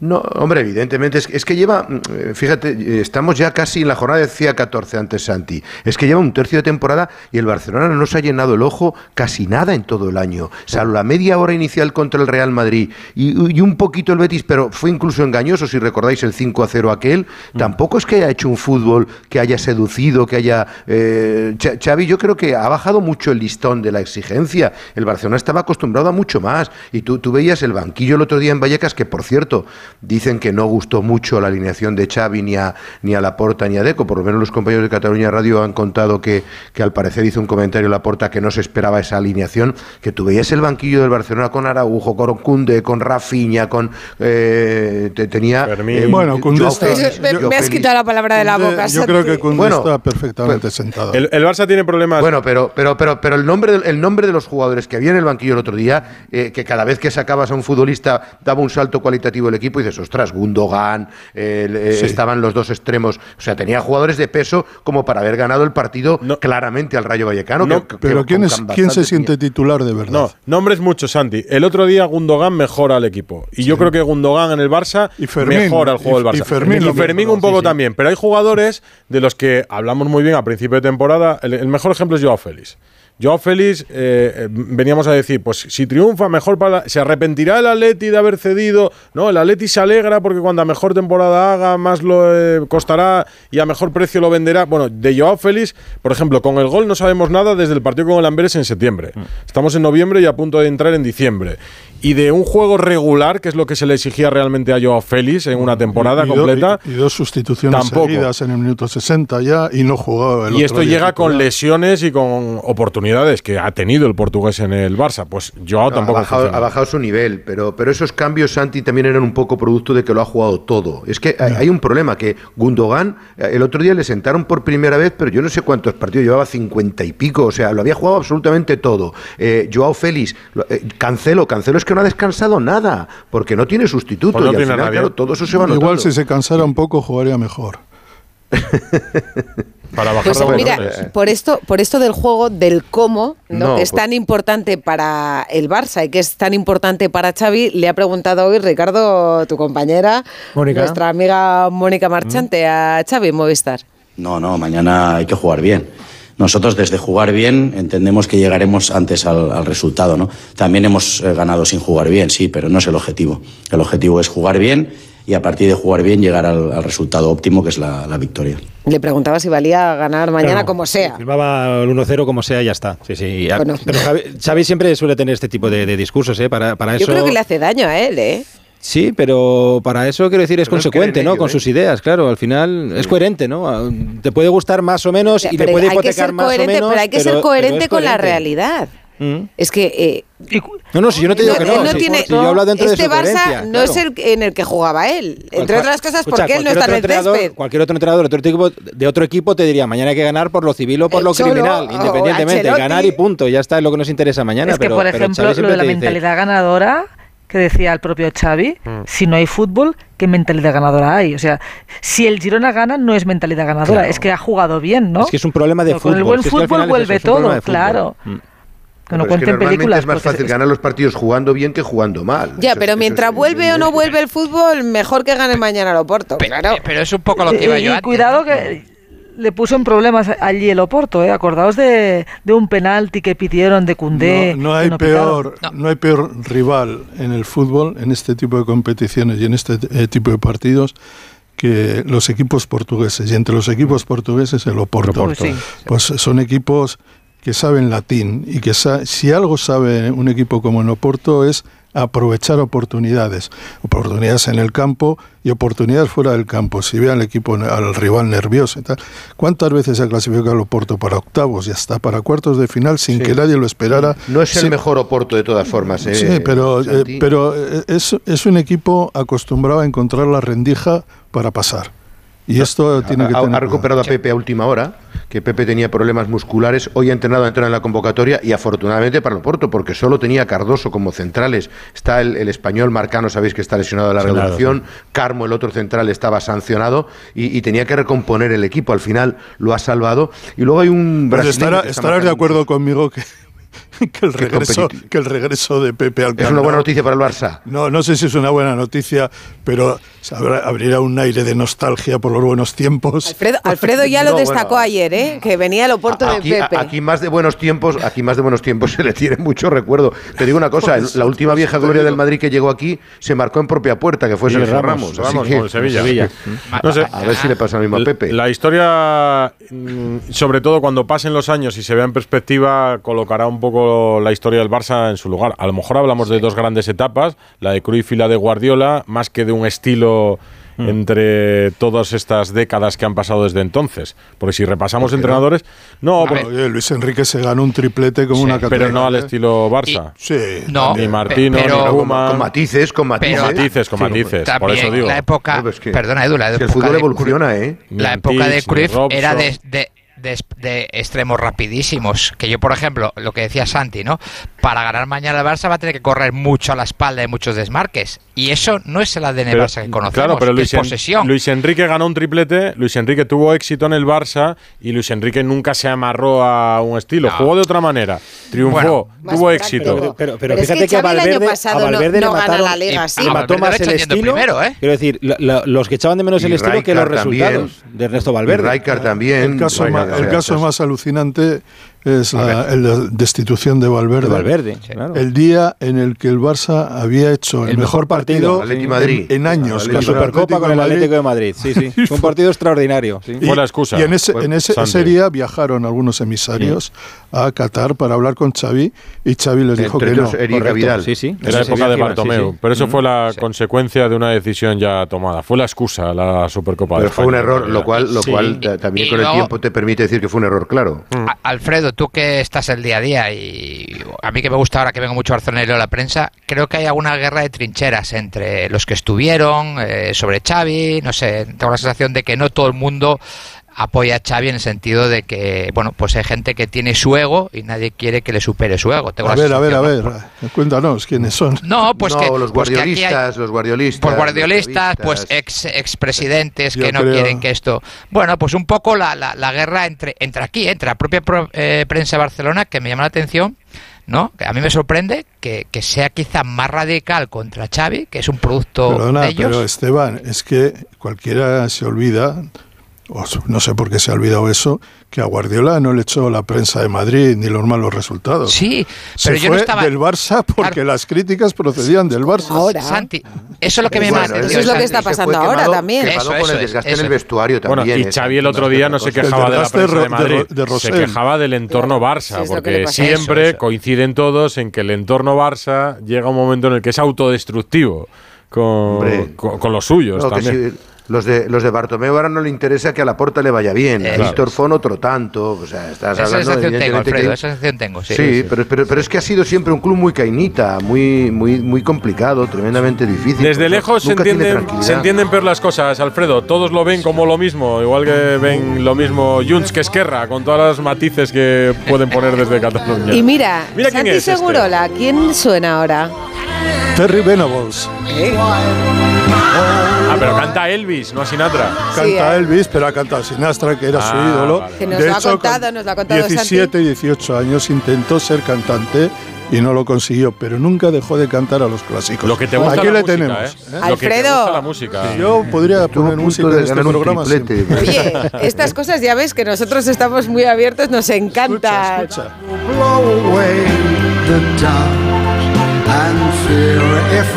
Pues es que canta muy bien, Alfredo. ¿Qué te parece? Para despedir tu conexión, no te quejarás, ¿eh? Menuda Ah, despedida te pensé, que hemos iba- montado. pensé que íbamos a escuchar a Laporta quejarse de los árbitros. Ah, Pero bueno, es sí. verdad, es verdad. que, que- que ha, que- ha hablado también, pero sí, eh, me, me gusta el recuerdo a Terry Venables, que además yo creo que es un técnico que no se ha reconocido lo suficiente, porque no solo ganó una liga después de muchísima sequía en el Barça, sino que 11 tuvo años. la final de la, de, la, de la Copa de Europa entonces, en Sevilla, Con y la final de la Copa del Rey, recordarás que la perdió ante el Zaragoza por 1-0 eh, eh, en, la, en la Copa del Rey. la, Santi, la final del Este Agua es la- de la que se va Kuman en un taxi. No, Schuster. No, Schuster, Schuster, que dije Kuman. Schuster, sí, sí. Schuster. Era, era rubio también. En Bernardo estaba Rubio. pensando. Bernardo Schuster, Te has sí, confundido de rubio. Pero-. Bueno, Pero pues si vamos, queréis- vamos si a ir a la puerta. a- es verdad que nos a rompe un poco la magia. Es que, es que el fútbol va tan rápido que estamos ya con Xavi, con el partido de Sí, pero para que veáis que, Sí, sí, que sí, no, también, no. también se queja el presidente del Barcelona de los arbitrajes. Mira. ¿Qué le pareció el arbitraje de Vallecas, presidente? ¿Cree que se ha hablado poco del, arbitraje, presidente? La Finya crec que tots coincidim que va ser un penalti com una catedral. Sí, ¿no? Però bueno, I el de Lewandowski con Legend, ¿no? i el de Lewandowski també. ¿Se siente perjudicado por los arbitrajes? refereixo al xut del Rafinha al pal i el rebot. Eh? Claro. Sí, sí, para mí también eran dos penaltis clarísimos. Siente que Pero está bueno, perjudicando Sin que sirvan excusas, ¿cree que se habla poco de, de este tipo de temas? nosotros a, a intentar ganar y, y es nuestro tema. Toda- el todavía- otro ya es, es agua pasada. Todavía se puede ir a por los títulos, ¿no? Estamos en la pomada y vamos a por todo. Agua pasada, dice la Oye, para, para que no piense la porta, eh, que no lo que no lo comentamos, eh, Alfredo, que estás aquí para recordarnos. No un penalti- no dos deberíamos- penaltis como una catedral. Pues no Claro deberíamos sí, comentar nada de la porta con los árbitros hasta 2503. Mañana desde Montjuic con el Barça Oporto en Radio Estadio a las A ver 11 si y media. tenemos en buenas Radio noticias que contaros, hombre. Abrazo, Ojalá, Alfredo. gracias, un abrazo. Otro para vosotros. Buenas Pon ahí noches. la. Champions, pon ahí la Champions para el Atlético. Para el Atlético de Madrid que tiene que cumplir este año en Europa y depende de sí mismo para estar en octavos de final. A los enviados especiales los tenemos ya muy cerquita del estadio del. ¿Dormirán con una En tienda de Rotterdam, campaña? ¿no? Sí, en Rotterdam creo que están. ¿Por qué Eh, en una tienda de campaña? Ah, No, al lado del estadio. porque hay mucho atasco. Si no están en Rotterdam lo tienen mal, ¿eh? Puede no, ser. porque hay mucho atasco. No, si no Ahora para nos llegar a- cuentas. si- si no para llegar al campo, bueno, pueden A dormir la al lado del bañera, la famosa de Quick. bañera de la Quick, bañera de. Jano Mori, Hugo Condés, muy buenas, compañeros. ¿Qué tal? Buenas noches. Está la noche como para dormir en, en Que un raso, estaba ¿no? lloviendo, ¿no? Espínola te monta el dispositivo de onda cero a 4.000 metros, o sea que en Buena- cualquier sitio. buenas noches. Ahora mismo estamos y mañana a la hora del partido se va a jugar a 2 grados. Porque además Bueno. mañana no va a llover, va a estar de- el cielo raso y va a hacer más frío, desde luego. En Girona Pero creo bueno. que han estado a cuatro, yo sé que tampoco pasa nada. Nah, ya habéis estado mucho más fríos. Digo una cosa, Segurola, si, si venimos a Holanda, a, a Rotterdam, a finales de noviembre hay 20 grados, es cuando te puedes mosquear. Te puedes Eso, pues eso también es verdad. normal. ¿Vosotros habéis llegado a tiempo al entrenamiento? Sí, nosotros sí, pero el Atlético de Madrid ha llegado más tarde, mm, 20 minutos de retraso, porque aquí de 5 a 6 es la hora punta, porque todo el mundo vuelve del trabajo y eso juntaba con la lluvia y han llegado un poquito más tarde. Luego Estaba decimos que serio tenemos atascos en. Madrid. Todos los sitios cuenten Eso no es un habas. atasco. ¿Sabes con qué me he quedado yo frío, Jano? Con la rueda de prensa. Porque el Atleti se juega ahí, mucho. Ahí va, ahí va. Te estaba comentando que hemos visto a Simeone muy Perfil serio. muy bajo. Perfil bajo. Perfil bajo, Sí, sí. perfil muy bajo. Cuando muy no quiere importante. decir nada, ni dar titulares, ni estrategia, responder a ¿no? nadie. Estrategia Ya lo Simeone, perfil ¿eh? bajo. Sí, sí, lo presumíamos que estos partidos, esta- en las previas de estos partidos no suele decir grandes cosas. Cuando Simeone quiere dar un titular o quiere mandar un mensaje, lo hace, le preguntes por lo que le preguntes, aunque le preguntes por el tiempo. Por cierto, Simeone que mañana va a jugar su partido número 100 en Champions con el Atlético como entrenador, ¿eh? Ahí es nada. Una cifra importante. Todas las temporadas menos la primera, en la que ganó la Europa League. Correcto. Y la segunda, que no se clasificó, Santi, jugó la Europa League, cayó en 16avos contra el eh, Rubin Kazan, pero vamos, eh, temporadas completas la segunda. Lo que pasa es que la primera fue solo media temporada. Le damos demasiada importancia al partido del Barça mañana con el Oporto cuando lo tiene fácil y demasiado poca al del Atleti con el Feyenoord, que es Pues quien está- tiene que ratificarlo o no. ¿Qué sensación tenéis ahí apretadito, en el ¿eh? entorno Atleti? Bueno, vamos a ver, eh, ellos saben que con una victoria eh, se certifica el pase a octavos, ¿no? Y yo- el equipo está en un buen momento. Va a haber tres cambios con respecto al equipo que venció al Mallorca. Van a entrar Molina, Jiménez y De Paul y van a salir del equipo Aspilicueta, Correa y Barrios. Si mi información es correcta, parece que finalmente se decide Simeone por Llorente en vez de Barrios en el centro del campo junto con Coque y De Paul. Molina va a estar en el carril derecho, Lino en el izquierdo, Jiménez, Bissell y Hermoso en el eje central de la zaga, o Black, por supuesto, bajo palos, y arriba Grisman y Morata. Y fíjate, en una semana tan importante como esta, ¿no? Feyenoord mañana y Fútbol Club Barcelona el próximo domingo, se le preguntaba a Simeone si es una semana de presión o si eh, él siente que en estas semanas importantes más presión que otro día cualquiera. Ya estará su respuesta. A ver, no, no, sé, no sé cuál para vos es una semana de presión y cuál no. Para mí son todas iguales. Así que, Dos partidos muy importantes se juegan. bueno, ¿y cuál, y qué, qué distintos fueron los anteriores? Bueno, pues eso no, no te afecta para nada. ya está. No, no por eso no sé, no sé cuál definir más importante y más de, de- de presión. Para mí son todos responsabilidad y obviamente con la búsqueda de intentar hacerlo bien. Pues nada, que no, porque Entre la- que estaba de perfil bajo. y ya le han preguntado por, estaba- Griezmann también, ¿no? Si, Sí. si cree que tiene que parar y ha dicho nada que comentar. Nada que comentar sobre eso, sí. Incluso ha habido un compañero eh, que le ha preguntado en inglés, eh, que se ha puesto el pinganillo Simeone, porque no ha habido traductor, eh, tra- traducción simultánea, sino que se ha hecho a través del pinganillo. Le han preguntado por Memphis si estaba para jugar, qué le aporta a su equipo, y ha dicho, sí, está para jugar. Se ha levantado y se ha marchado. O sea, quiero decir, ese era el perfil de Simeone, que es verdad que ya sabíamos que en este tipo de días no suele dar muchos mensajes, pero encima lo que os ha contado Jano, que andaba un poco enfadado por, Pues- por ese aspecto de que el Atlético de Madrid ha llegado tarde al entrenamiento. Eh, Es que los mañana- atascos es verdad que cabrean mucho, eso es así, es así. Sí, a ver, yo creo que estamos muy acostumbrados y que además, eh, te digo una cosa, Rocío, esto de viajar por el mundo te da perspectiva. Igual los atascos de Madrid no te parecen tanto cuando has Claro. estado los atascos de No, Egipto, pero es verdad que para el Roma. Cholo, que es como no tan de ceremonia, que lo quiere tener absolutamente todo controlado, seguramente el hecho de que le hayan retrasado su planning inicial 20 minutos le habrá sacado un poco de... Sí, también te digo una cosa, como gane mañana, eh, vamos a toda la rueda de prensa tarde. Tarde, ¿no? digo, ¿eh? Sí que es muy supersticioso A también. mí, a mí es un partido que me parece muy interesante, evidentemente por la situación de la clasificación, pero es que me encantó el Feyenoord en, en el partido del, Cal- del Calderón. No se ha hablado mucho de aquel partido, sinceramente creo que mereció ganar el Feyenoord y que al, Atlético de Madrid le dieron dos goles en fuera de juego así así. Eh, y por eso, no, igual es que evidentemente el entrenador sabe que al Feyenoord no se le toma tan en serio como a los grandes equipos, pero lo que yo vi en el, en el Calderón, no sé lo que os parece a vosotros, a mí me parece un equipo muy importante. A eso iba. De- de- decía antes Edu, ¿cuál es la sensación del partido? Yo la sensación que he palpado es esa, que en el Atlético Madrid saben que el Feyenoord es un equipo que tiene mucha energía, sobre todo de centro campo para arriba, que presiona muy alto, que le creó muchísimos problemas, como dice Santi, en el partido del Metropolitano en la primera vuelta, y que vamos a ver cómo es capaz de capear ese temporal al Atlético Madrid, porque aparte de eso, mañana va a haber 50... o- Hay una cosa que me ha sorprendido mucho de The Quip, hay 50.000 tíos mañana y tiene cuatro. eh, es, es una cachonada, pero es verdad. Eh, en los fondos tiene una valla para que la gente no tire cosas, ¿vale? Eso lo hemos visto en muchos campos. Pues eso, eso Pero- ya indica bastante de cómo es la Sí, no, no, ¿eh? Rocío. Es un campo mítico, ¿eh? es Rocío, duro de lo tiene, en la- lo tiene en las cuatro partes del campo, no solo en los fondos. En los laterales también tiene valla para que no tienen las O cosas. sea, hasta donde decir. están las familias con los niños, ¿no? Sí, También. sí, sí, sí. O sea, Red- yo redes elevadas es la primera vez ¿no? que lo veo, ¿eh? Y, y por cierto, incidiendo en lo que estáis comentando, de que es un equipo muy dinámico, que juega muy ofensivo, con chavales jóvenes que corren mucho al espacio. Pero también en el vestuario del Atlético de Madrid se dice que son flojitos en defensa, ¿eh? que se puede por ahí meterles mano. Además, mañana tienen dos bajas importantes, la de Yahabash y la de Newcup, que son el lateral derecho y el extremo derecho, es decir, toda la banda derecha prácticamente titular, porque el primero ha jugado cuatro partidos en esta fase y el segundo tres, y por ahí a lo mejor se le puede Había, meter mano había un e zurdo, intentar ganar. re- recuerdo un zurdo, el extremo izquierda, que, que hizo diabluras. Susana, Susana, Ah, tú Steve, lanzabas un nombre también, ¿no? Mexicano, ¿no? Es que no estuvo, ¿no? El mexicano en No la estuvo. ida. No estuvo. Y, y este lleva muchos goles, ¿eh? En pocos, vamos. en los 16 partidos en que se 18 disputan. partidos. Es Pues la imagínate. primera- La primera división holandesa, si te das cuenta, prioriza más atacar que defender.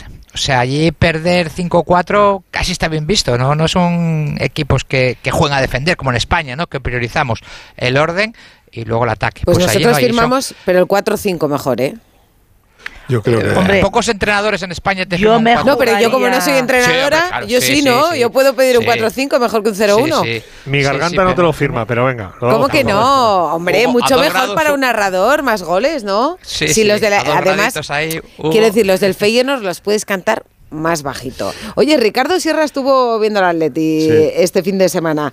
Fíjate que yo veo mm, celebraciones y un poco sensación de que este año saben que mm, hay algo especial. Bueno, a ver, yo, yo creo que celebraron mucho el gol de, de Griezmann porque era un partido que se les había atascado. O sea, y, le- que- le- le y- puso- y la clase de gol que Sí, fue. sí, bueno, claro, Muy los bonito. extraordinarios. Es un gol que se inventa prácticamente, porque es verdad que el centro de Hermoso, bueno, no es malo, pero es un centro sin más al área y el cabezazo de Griezmann es una auténtica Una maravilla. delicia. ¿no? A mí lo que me llama la atención del otro día es cuando le preguntas a Coque por su futuro y- Sí. y, lo deja como demasiado en el aire. Bueno, lo que ¿O deja no? es que yo creo que lo que dice es que no depende de sí mismo, ¿no? Yo creo que están en ¿Y de esas depende, negociaciones entonces? y, pues del club que le ofrezca una renovación que a Coque le, le convenga. Entonces yo creo que están en esa parte, seguramente están hablando y le ha ofrecido algo que todavía a Coque no le termina de convencer, ¿no? Porque al final, bueno, pues, pues todos tienen Yo claro que es una leyenda del Atlético de Madrid, que todos 600 quieren que siga, pero claro, es uno de los jugadores que te lo puede decir Morio, te lo puede decir eh, eh, Hugo, es que ahora mismo es uno de los jugadores con una ficha más alta, ¿no? Y entiendo que al final es verdad que tiene 31 años, pero seguro que están todas las renovaciones que ofrece el Atlético de Madrid son a la baja, ¿no? Entonces entiendo que el, Bueno, que, el- y- y además- que va por ahí la, la historia, sin más. Claro que va por ahí. 31 años no son que muchos, además es que- verdad que, recordar- llevamos tanto tiempo viéndole, ¿no? Que, que piensas que igual tiene los- 34, desde los 35 17, años. claro, claro, pero que realmente No, no, no, no son muchos, no, no son muchos, pero, pero, Pero yo ¿sabes entiendo que va por ahí, Que, claro. Como dice Ricardo, eh, tiene una ficha muy alta, en torno a los 8 millones de euros. Pues después de Griezmann, Saúl y él yo creo que están en el segundo escalón. Tiene, va a cumplir 32 años en enero en el club. En esa edad se renueva de año en año. Ya lo hemos visto con Godín, lo vimos con Gaby en su día. Y evidentemente pues el club quiere que se quede y que continúe. Pero Coque tendrá que rebajar un poco la ficha, como está haciendo el equipo con todos los jugadores que renueva, ¿eh? renovándolos a la baja. Pero un 60% a Coque de lo que cobra ahora. Un 60 le quieren ¿Eso rebajar. es, es así? Yo eso lo he escuchado, no sé si es cierto o no, yo eso he escuchado eso es que, un buen que tajo, claro, ¿eh? es mucho, claro, y, y como punto de partida me parece una mala negociación, quiero decir, porque al final, no- olvidemos, es, es- es- es historia del Atlético de Madrid, es una leyenda, ¿no? Y si tú empiezas por el 60%, ostras, pues yo entiendo que Coque le pueda doler o le pueda molestar un poco, porque parece casi como una invitación a, a no robar, pero entiendo, y repito, que están en el inicio, ¿sabes? Están un Pero poco ¿sabes lo que pasa? hablando. Que el Atleti quiere que Coque continúe y Coque quiere continuar. Así que Claro, al final yo creo que llegarán a un acuerdo y bueno, pues tendrá que rebajarse los monumentos. Evidentemente, como todo el mundo, como ha hecho su entrenador, como ha hecho Antoine Grisman y como han hecho todos los que están renovando últimamente. Sí, pero el Cholo no se ha bajado también. un 60% el sueldo. No, pero también un poco ¿No? de, de- de a, a la sociedad atlética decir, oye, que, que el, la- el estandarte que está un poco enfadado, a ver si le subís un poco. Hoy lo ha hecho Nico Williams en, en la rueda de prensa post partido, en el flash. Sí, también ha dicho algo así, sí. Claro, son, son estrategias de decir, bueno, Mm. voy a alertar un poco a la gente, a levantar un poco en armas para ver si ese 60 pues se Mm. transforma en bastante menos. ¿no? Y además es que Coque está muy bien este año. Está muy bien. Claro. Mañana a las 9 el Atlético de Madrid en el campo del Feyenoord y el Barça en el Montjuic frente al Oporto. Son los dos partidos que van a Salir centrar con el tiempo, Radio ¿eh? Estadio. Salir Susana. con a tiempo, mí me ¿eh? dicen de jugarme 50 eurillos y lo hago a favor de la victoria del Atleti y del Barça. De los dos, ¿no? Bien, Susana. ahí. Muy bien. De los dos. Nos gusta la gente A ver si mañana a las once y media. Que se abrigue la, apuesta gente, la eh, Edu, pierdes. 1500 que van a venir mañana, los que estén todavía escuchando y que vayan a venir mañana durante el día a Rotterdam, que se abriguen, que va a hacer fresquito. ¿A qué, a qué distancia estáis del hotel y a qué hora vais a salir? Estamos a, mira, se- sin, O sea, sin del campo, tráfico, perdón, según el hotel del marca- campo. Están en el hotel Según- La Bañera. de- se- según marca el, el GPS ahora mismo, me pone 7 minutos al campo en, en coche. Ah, bueno, eso lo Eh, podéis hacer andando en un momento Hemos dado. tardado 50 minutos Cuidado. cuando hemos ido al entrenamiento. Vais más rápido marca andando, 7 ¿eh? Y hemos Sí. tardado 50. sí. y, la- y no hay Cuidado bicis. Bueno, hay allí, bicis, claro, pero, hay bicis. es, es más fácil que veas a Coque renovar hasta el 2057 que a Jano subido en una bici. Le llevas tú, coge Lleva una la doble de cesta, esas. claro. La grabáis. Claro, Le, lleva- le llevas en la barra. Abrazo, compañeros. Abrazo, chao, chao. A disfrutar del partido de mañana, son las doce y media. Radio Estadio Noche. Rocío Martínez y Edu Pidal. ¿Todavía no conoces los Fiat Pro Days? Pues corre porque ahora solo este mes tienes ofertas únicas que no querrás perderte. Acércate a tu concesionario más cercano y disfruta de los Fiat Pro Days para vehículos comerciales en toda la gama gasolina, diésel y eléctrica. Déjate sorprender. Fiat Profesional. Profesionales como tú. Radio Estadio Noche. Rocío Martínez y Edu Pidal. Xavi con el Barcelona se lo juega totalmente, porque si no gana el Oporto van a haber rumores de la presidencia y puede estar muy cuestionado. Aunque tiene la solvencia de Joan Laporta, porque Laporta lo va, a apoyar, pero los que están alrededor de él ya le están mangueando de que no, de que este no puede estar así, así haciendo los partidos que hace. 608038447, Ana o en arroba Radio Estadio N. ¿Qué dice la Sí, gente? es la opinión de la mayoría. Creen que Xavi se la juega mañana ante el Oporto. El 59% opina que sí, eh, que, se, que se la juega. Y nos llegan eh, comentarios, ya digo, que sobre la posición de Rafa Márquez es lo que nos están llegando más comentarios. Nos dice, por ejemplo, Joaquín, me pregunto si se montaría todo este revuelo por una foto si en ella saliesen Florentino y Raúl, por ejemplo. A lo mejor, pero lo dudo mucho. Pues le podemos contestar a Joaquín que seguramente se montaría revuelos. Pero la evitaría, posiblemente, o pedirían al que la publicase al día siguiente. Está el Sevilla en problemas en los despachos, en el campo, en el banquillo. El Sevilla es un problema, es un hervidero continuo en las últimas semanas. Carlos Hidalgo, muy buenas. ¿Qué tal? Buenas noches. Es que estás, es. tendrías que estar contándonos lo de las medidas cautelares que tiene que resolver un juzgado por del nido padre. La asamblea en la que se va a decidir eh, el presidente del Sevilla, del nido hijo, se supone, tras Pepe Castro. A todo esto el Sevilla está en problemas. Tiene un partido el miércoles, Europa eh, Champions, para decidir la clasificación. El banquillo colgando, pero ¿qué, qué no pasa en Sevilla? Pues mira, y el Está- descenso a cuatro puntos.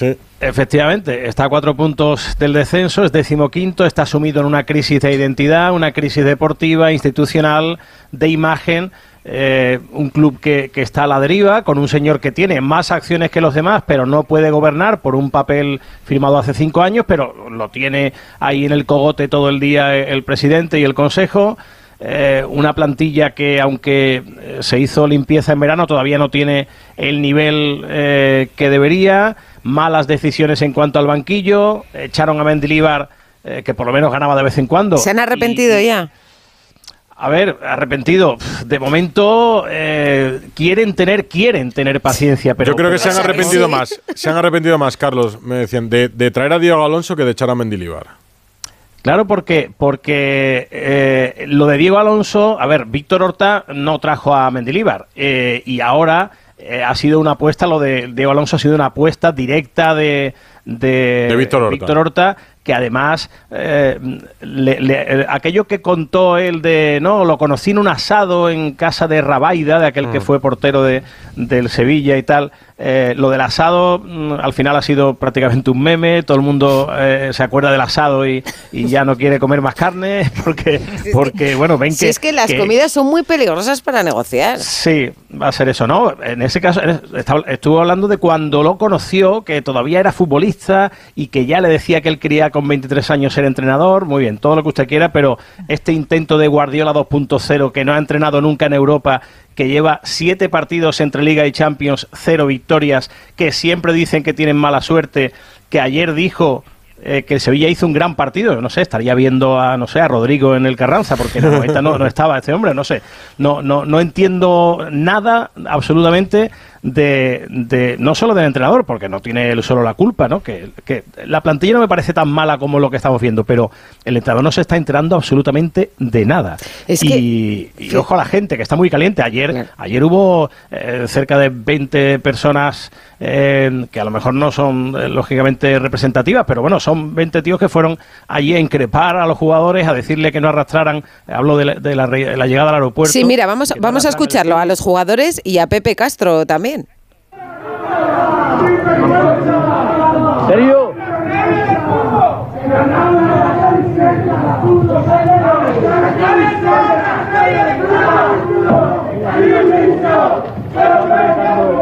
Pues esto sí, lo vi yo anoche cuando llegué a casa en- con los compañeros de- del chiringuito y esto es lo que se encontró el Sevilla después de perder contra la Real No Sociedad. sé lo que arrastrarán los jugadores, pero los que van allí eh, y se arrastran son los que se montan este follón en, en un aeropuerto. A veces me parece que no son, las- son ganas de armar lío y Sí, pero que son sensaciones incómodas, claro, situaciones incómodas para... Claro, lo que Para pasa es que hay cosas censurables El también. domingo, Hoy ¿eh? han estado los Ojo. vídeos en el entrenamiento, me Claro. parece, Carlos, ¿o no? Ojo, ojo el domingo porque, bueno, primero el miércoles el partido frente al PSV. Eh, Ojo el PSV que lleva vale que es la liga holandesa, pero lleva 13 victorias en 13 partidos en su liga.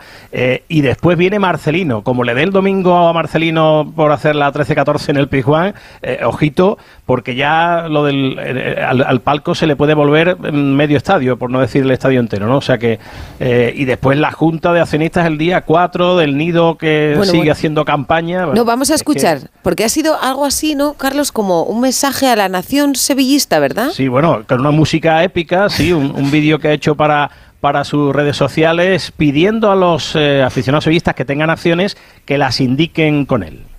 Sevillista, el Sevilla te necesita a ti. A la próxima Junta General del 4 de diciembre acudiré con más de 47.000 acciones entre propias y representadas.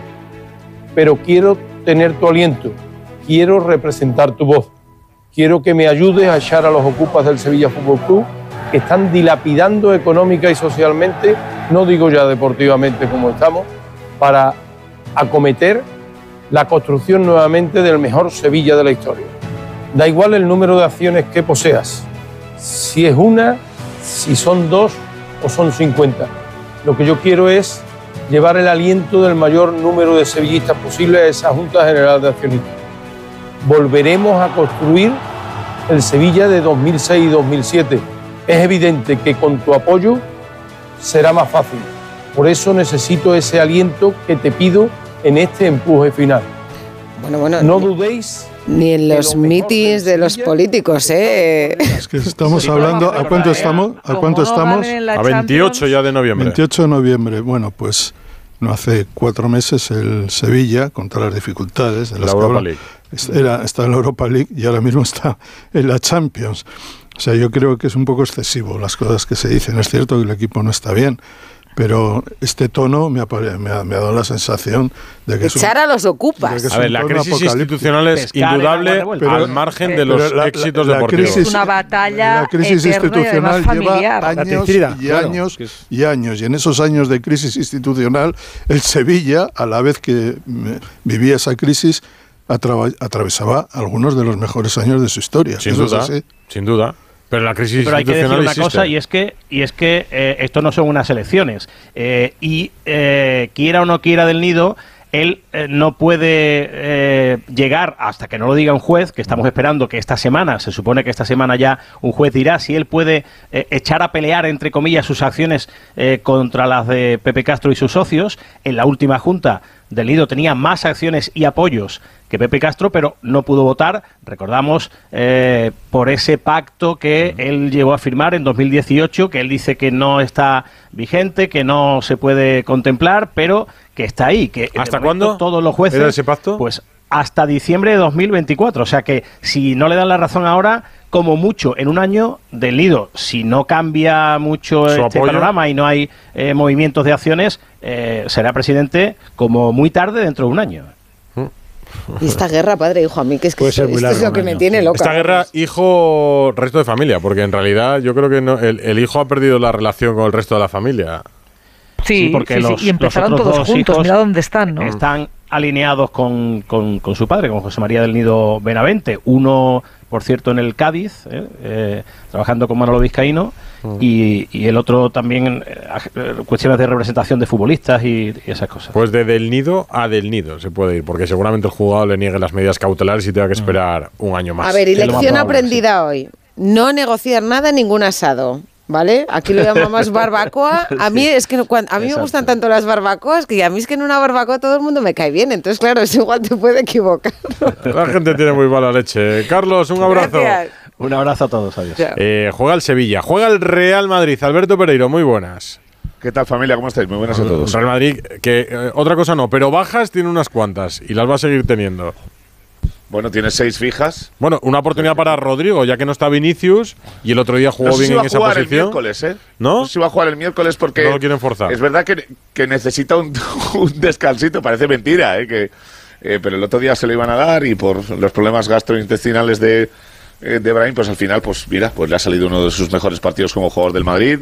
Eh, también hemos dicho que las circunstancias ayudan. La gente dice, joder, es que siempre en Cádiz, ya es que en Cádiz juega a la izquierda, que es su sitio. Y a él cuando le fichan, eh, pues era un extremo izquierdo. Lo que pasa que aquí Vini eso lo tiene completamente eh, comprado y cuando eh, lo, alquila eh, te lo deja dos partidos, no te lo deja más. Y bueno, yo me alegro porque sabes que tengo buen rollo con, con su familia, que son gente que no se lo ha subido esto a la cabeza. No lo digo porque al resto sí, lo digo porque lo ha llevado bastante más calmado todo. Y llevaban un año entre que no querían jugar en ese sistema de 4-4-2 arriba, eh, que la derecha se había moldado y ha desaparecido esa posición por el sistema de Carleto y eh, circunstancias también de pues Brasil estando como está, eh, a él le den el 10 y pierda en los dos partidos, pues venía de una época de una época mala. Es la familia de Rodrigo. meses- la familia de Rodrigo, eh, sí. La familia de Rodrigo, que tiene. El padre de Rodrigo tiene mi edad. O sea, yo estoy. Yo estoy a ver si el niño pa- empieza. no, el a- padre de Rodrigo tiene, el padre de Rodrigo tiene mi edad, es más, es más hablas- joven que tú. Hablas como si tuvieras La mía, la 40 mía. años, pero tú tienes ya mía 50 y tantos. 85. No, no, el padre de Rodrigo tiene 38 años. Uno más Este que yo. es- Yo al mío le estoy este enseñando a nadar y Rodrigo al suyo a, a Y Rodrigo tiene dos, hijos, ¿Eh? dos hijos de, un- de- dos hijos de un año ¿eh? Esto es, esto es el drama de los periodistas deportivos, ¿no? Que empiezas y tú eres de la edad de los futbolistas y luego eres de la edad de Eh, sus eh, padres. eh, Rocío, yo tuve que, yo tuve que dejar Cuando de tu hacer ídolo es más joven que tú, ¿no? Eh, yo tuve que dejar de hacer cantera de la federación porque llegué a un punto en el que no me cuadraba el tema ya cuando entraba. Ella dijo, dijo aquí me parece que no compartimos estás bien gustos visto. con nadie. y ya dije, bueno, me acuerdo que aquí, lo hablé un día en la radio y dije, pues creo que debería empezar de otra persona. Digo, porque cada día tengo menos gustos en común con los chavales de, de la cantera Lo de la que pasa-. Pero sí, Que nosotros somos Dime, como. Modric, ¿no? Que nos sí, yo mantenemos lo, bien. lo mismo que Modric. Uno empieza Modric siendo de la edad de los que tiene 20 más que futbolistas, luego de la edad de los árbitros, luego de la edad de los entrenadores y ya cuando tienes hasta los presidentes que son más jóvenes que uno ya dice. Este bueno, ¿qué nos debate, este debate no me gusta mucho, ¿eh? también te lo digo. No, ¿eh? pero digo, no, pero, pero digo que somos como Modric, que se mantiene bien, ¿no? ¿Y Bueno, cómo está? Hay, hay que reservarse de vez en cuando. El, otro día es verdad, que- es verdad que no tiene gran cosa, eh, porque él cuando se marcha pues es una sobrecarga que, eh, bueno, pues te vas a ahorrar el partido de, de entre semana, lo más normal, a no ser que mañana le dé, porque es cabezón como él solo, ya le conocemos todos y ahora que ve que puede jugar. pues Ceballos. aparece si no, Ceballos, claro. Pero lo más Claro. normal es que eh, Kroos, Ceballos y, y Valverde, Valverde. sean titulares y que Nico Paz tenga un, un ratito en la segunda parte. Estará Santi Segurola contento, que le gusta Nico Paz y ahora ya No, me gusta. le vais viendo. Pero, los y porque se lo merece, Santi, las cosas como son. Ayer en Cádiz terminaron o Gonzalo, jugaron Gonzalo, sí. Gonzalo, Nico Paz, em, Lucas Había Vázquez, 10 canteranos en la convocatoria, Santi. Nacho, eh, Fran García, Carvajal. es decir, Carvajal. Eh, había una presencia de gente forjada Joselu. en diferentes épocas, Joselu, en la... En Bueno, la- Valverde. en la- y Valverde, pues es que al final estaba muchísima gente y dices, bueno, es que el Madrid tiene muy buenos jugadores, el problema es que muchas veces no les vemos, o les vemos muy pocos. Y yo creo que mañana, no sé, creo, el Nápoles tiene todavía, está en la, quiere conseguir el segundo puesto y tal, pero no es el Nápoles que se pensaba a principio No, de temporada. Entonces, No, no lo es, no. creo que sería un buen momento, si las cosas van bien en el partido, que pueden ir para que... Gente- media horita, ¿verdad? Nico Claro, Paz y de Gonzalo. Para que les veamos, porque... Mucho es media hora. Eh, Pero a eso le gusta el Bernabéu. Yo creo, que- yo creo que Nico Paz media hora sí puede tener porque Ceballos no está para más de 60 minutos, ¿eh? Pero eso le gusta el Bernabéu. Esteban, que querías decir algo. No, decía que José Luis y Carvajal ascienden contra el Cádiz precisamente de segunda vez a segunda hace un mon- un Ayer montón de vimos años. la foto.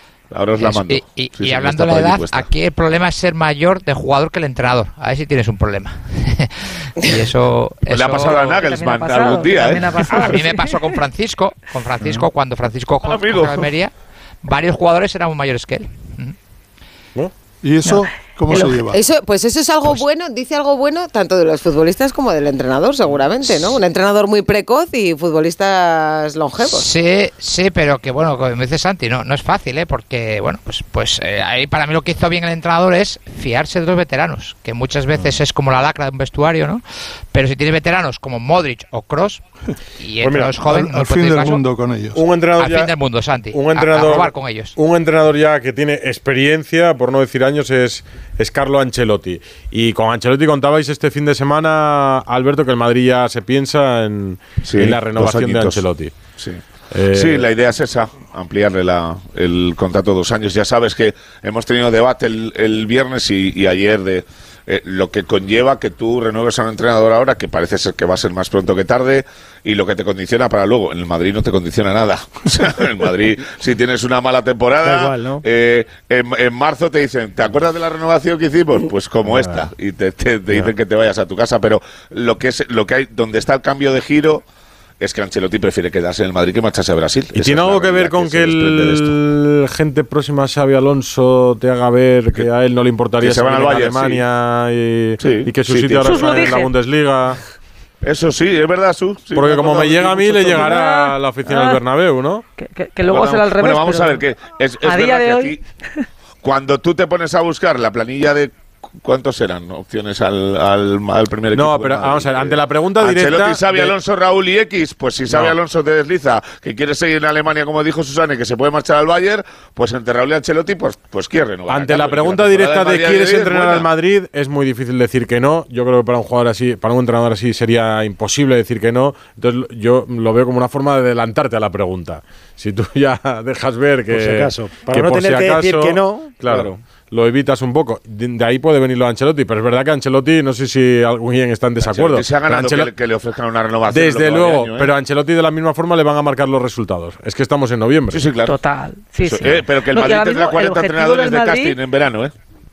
Sí, pero ahora mismo el primer objetivo que tiene que tener el Madrid es sellar el primer puesto contra el Nápoles el miércoles sin lesiones, porque lo que están viviendo esta temporada, o sea, yo no recuerdo un Madrid con tantas lesiones y tan largas. 17, 17 Susana, es un récord, ¿eh? Pues es que Pereiro iba para ahí y le da un dolor de barriga. Es que de verdad, o sea, parece que le ha melado bueno, un y tuerto. escucha, y esta mañana y esta mañana me contaban que la, titularidad uno de de Rodrigo eh, depende mm. de que se recupere Ibrahim, que hoy estaba tieso pero tieso, no porque ha pasado una noche. Imagínate. Claro, o sea, le ha, sol, ha, soltado todo lo que soltó ayer el pobre, más cuando llegó al hotel, más empezar a recuperar a base de líquido, pues bueno, pues que el partido es en tres días. Yo creo que sí que ah, va a jugar. Por eso llevo yo siempre El rotavirus este. Sí, pero al final ponemos en duda el rendimiento de Cross y Modric, pero juegan o no juegan están disponibles para entrenadores. ¿eh? Siempre. Pero yo, eso, lo de Cross y Modric, sí, bueno, pero, para mí eso, es, un, es un debate bastante ficticio. Totalmente el nivel de Kroos y Modric tendrá mejores partidos o peores. Para mí es de una estabilidad. Sí, pero eh, eh hay un debate seguro porque juntos esta claro. temporada han jugado no. solo dos veces. Ver, bueno, pues ayer jugaron juntos. Y ayer, metropolitano y ayer, claro. Y además cuatro jornadas de Champions, no cuatro jornadas de Champions, 14 de Liga y, y dos veces. Y, y, Santi, la realidad es que Ancelotti ha degradado a Modric al sexto claro. centrocampista. Esa es la realidad. ¿eh? Bueno, pues sí, pero habrá degradado, pero quedan sanos de centrocampistas. Porque entre una cosa y otra había empezado con, con con ocho. En, también hay que tener, en eso también hay que tener un poquito de flor y un poquito de cuando tú tienes la oportunidad de jugar y te encuentras con una lesión, con una indisposición. Eso le ha pasado a muchos jugadores. Ceballos tenía la oportunidad viene de una lesión. Bueno, mira, claro. tuvo la oportunidad el otro día, no juega el partido en Cádiz. También te digo, que habla hoy la gente de Rodrigo, pero, que habla hoy la gente. Si Ceballos está sano, eh, juega en Cádiz por delante de Modric. ¿eh? Seguro, pero es que el problema es ese que no estaba sano. Oye, eh, Pereiro, me sorprendió un poco la falta de Pereiro, Pereiro un poco anti Modric, puede ser. ¿Sí? No, nunca, le ha, caído bien. Nunca, le ha caído no, bien. No, la, no, no vaya mentira más grande. Nunca lo ha visto con buenos ojos. Eh, a ver, la ironía, si es ironía, la ironía no se entiende en la radio, ¿no? Si, tuviera, si tuviera que. Fíjate lo que voy a decir, ¿eh? que agradecerle el trato a, cuatro futbolistas, por poner pero un El número, trato ¿eh? es una cosa, te digo el juego. No, bueno, el rendimiento no, no, no, futbolístico claro, es otro. Pues ya me pero todo, que todo va unido, Santi. Al final la sensación claro, que te o sea, deja uno final, va un poco por el paquete completo. En todas las Eurocopas y los Mundiales en los que yo he ido por ahí, y los cinco o seis que nunca me han dejado tirado, pues no Lo ve amortizado ya, Pereiro lo ve amortizado ya Modric, entonces pasa. Qué malo sois, él, y Fernando veo que están en ese... Sí, no, no, pasa página, pero como lo del Luni. Fernando, está, Fernando tira más para Cross y yo más para Modric. Eso es verdad. Somos, somos aquí, bueno, aquí hay yo me declaro fan de Modric y yo no, le jubilo y prefiero esencias de Modric y, muchos aficionados, ¿eh? incluso el otro día más veterano de la historia del Madrid o que no está para jugar partido por encima de Puskas. ¿eh? Claro que no está para jugar todos los partidos 90 minutos, pues no, eso es una cuestión de edad, y, y, pero Rocío, me dime, Esteban. Fíjate siempre un veterano que está disponible, siempre. Claro. Y, a ti Esteban te sorprende lo de la portería, que salga hoy Ancelotti y diga cuando esté quepa, quepa. Pero ha estado eh, poco cariñoso, ¿no? No, no, no me sorprende sí, por una, estado, sí. una- Tampoco ha sido nunca excesivamente cariñoso con Lunin, ¿eh? eh, no, por una cuestión de estatus Y, y mira, cuando se lesiona a Courtois, lo primero que hacen es ir a buscar un portero. Ah, en cuanto pueden, lo meten en Vigo. Y para evitar debates y darle tranquilidad a tu portero, dice, no, no, va a jugar eh, Kepa. ¿Por qué? Porque considera que es mejor, porque considera que cuando juegue tiene que tener toda la cobertura aérea. Y si dices o pones a Lunin, al primer error de Lunin, debate. Al primer error de Kepa, debate. Y así dejas a un portero titular que en una posición de, para mí, de máxima confianza. Y yo creo que entre Kepa y Lunin hay bastante diferencia. Para Pero- mí, Kepa tiene un, un, una est- un- un valor en su carrera. Pues que Lunin todavía no lo ha hecho, pero ¿por qué han pagado 70 millones de euros al Athletic Club? Pero es verdad, es verdad que ahora lo está Pero haciendo bien, pero no sé diferencia si... le ves, Esteban, Perdona. entre uno y el otro. ¿Tanta, tanta diferencia les ves Sí, entre uno para, y el otro? Para mí sí, sobre todo eh, me pongo en la, en la piel del que vaya al Bernabéu como aficionado. Yo creo que le da más tranquilidad a Kepa, pero al rival le intimida mucho más Kepa. Por cierto, Lunin está muy bien. Claro, es que yo- tú, tú dices pero- eso, pero lo- los dos partidos que ha tenido Lunin, los que los ha hecho muy bien, claro. Claro, Sí, pero Ancelotti mira Madrid. a- Claro. A largo plazo, mira Ancelotti, que es cuando llegue febrero o marzo las eliminatorias de Champions, yo tengo que tener un portero con toda la confianza. Y mi portero va a ser Kepa. Esteban, Claro. estamos un poco con lo que ocurre con el Barça. Ancelotti quiere dar seguridades Mm. de Total. quién es el titular, quiénes son los titulares. Y lo suele dejar muy claro. Si tiene que defender a Rodrigo en, en contraviento y marea, lo defiende y lo pone de titular. Y en cambio en el Barça hemos llegado a un punto donde no sabemos muy bien quiénes son los titulares o cómo se sienten los titulares de titulares. Y los jugadores lo deben saber. Y es- es- ese es un problema bastante Tiene- serio. Por eso Ancelotti le preguntan por, eh, por Arrizabalaga, por Kepa, y dice, va a ser titular. Y ya está. Se acabó el debate. Fuera. Ya está. Se acaba el debate para ti, para mí. Cierto, le, para qui- le quiero, le quiero contar a, Este- Esteban una anécdota que me contaron el otro día. Pero rápido.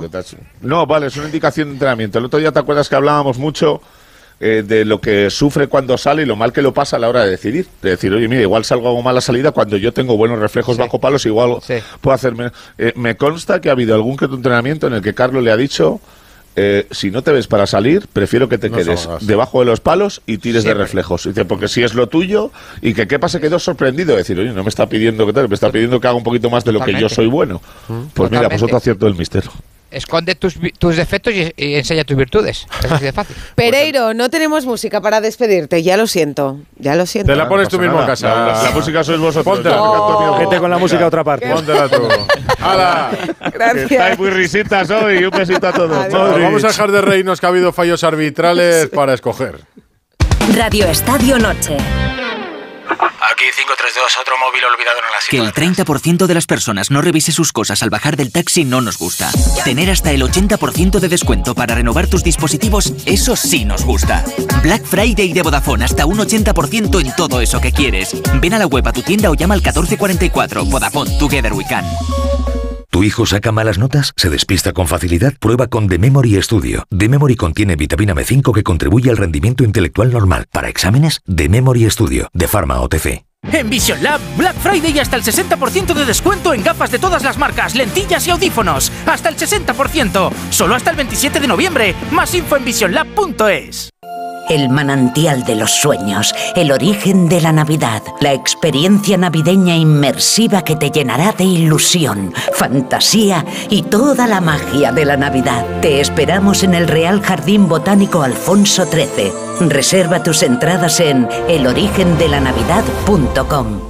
A ver, voy a encargar un arroz para este finde. ¿Preferís negro con almejas, abanda, paella, al horno con bogavante, caldoso? En nuestra gama Citroën Sub también sabemos de versatilidad. Aprovecha este mes los días Sub y elige el tuyo con hasta 8.000 euros de ventaja adicional. Entrega inmediata en unidades limitadas. Condiciones en citroen.es. ¿Notas pitidos al dormir? Duerme sin ruidos con Sonofin Noche. Sonofin Noche con Ginkgo biloba que contribuye a una buena audición y melatonina para conciliar el sueño. Sonofin Noche, de Pharma OTC. Radio Estadio Noche. Rocío Martínez y Edu Pidal. Una menos dos minutos. Errores arbitrales en primera. Se quejó Laporta, por ejemplo, lo hemos escuchado de los posibles penaltis en No, Vallecas. posibles no ha dicho como una catedral. Sí, sí, no, digo yo posibles. Pero ha habido un partido en segunda que es un Leganés Racing de Ferrol. ¿Habéis visto el penalti con 0-2 en el marcador? Gana el Racing de Ferrol 0-2 y pita un penalti a favor del Leganés. ¿Habéis visto la jugada del penalti? Sí.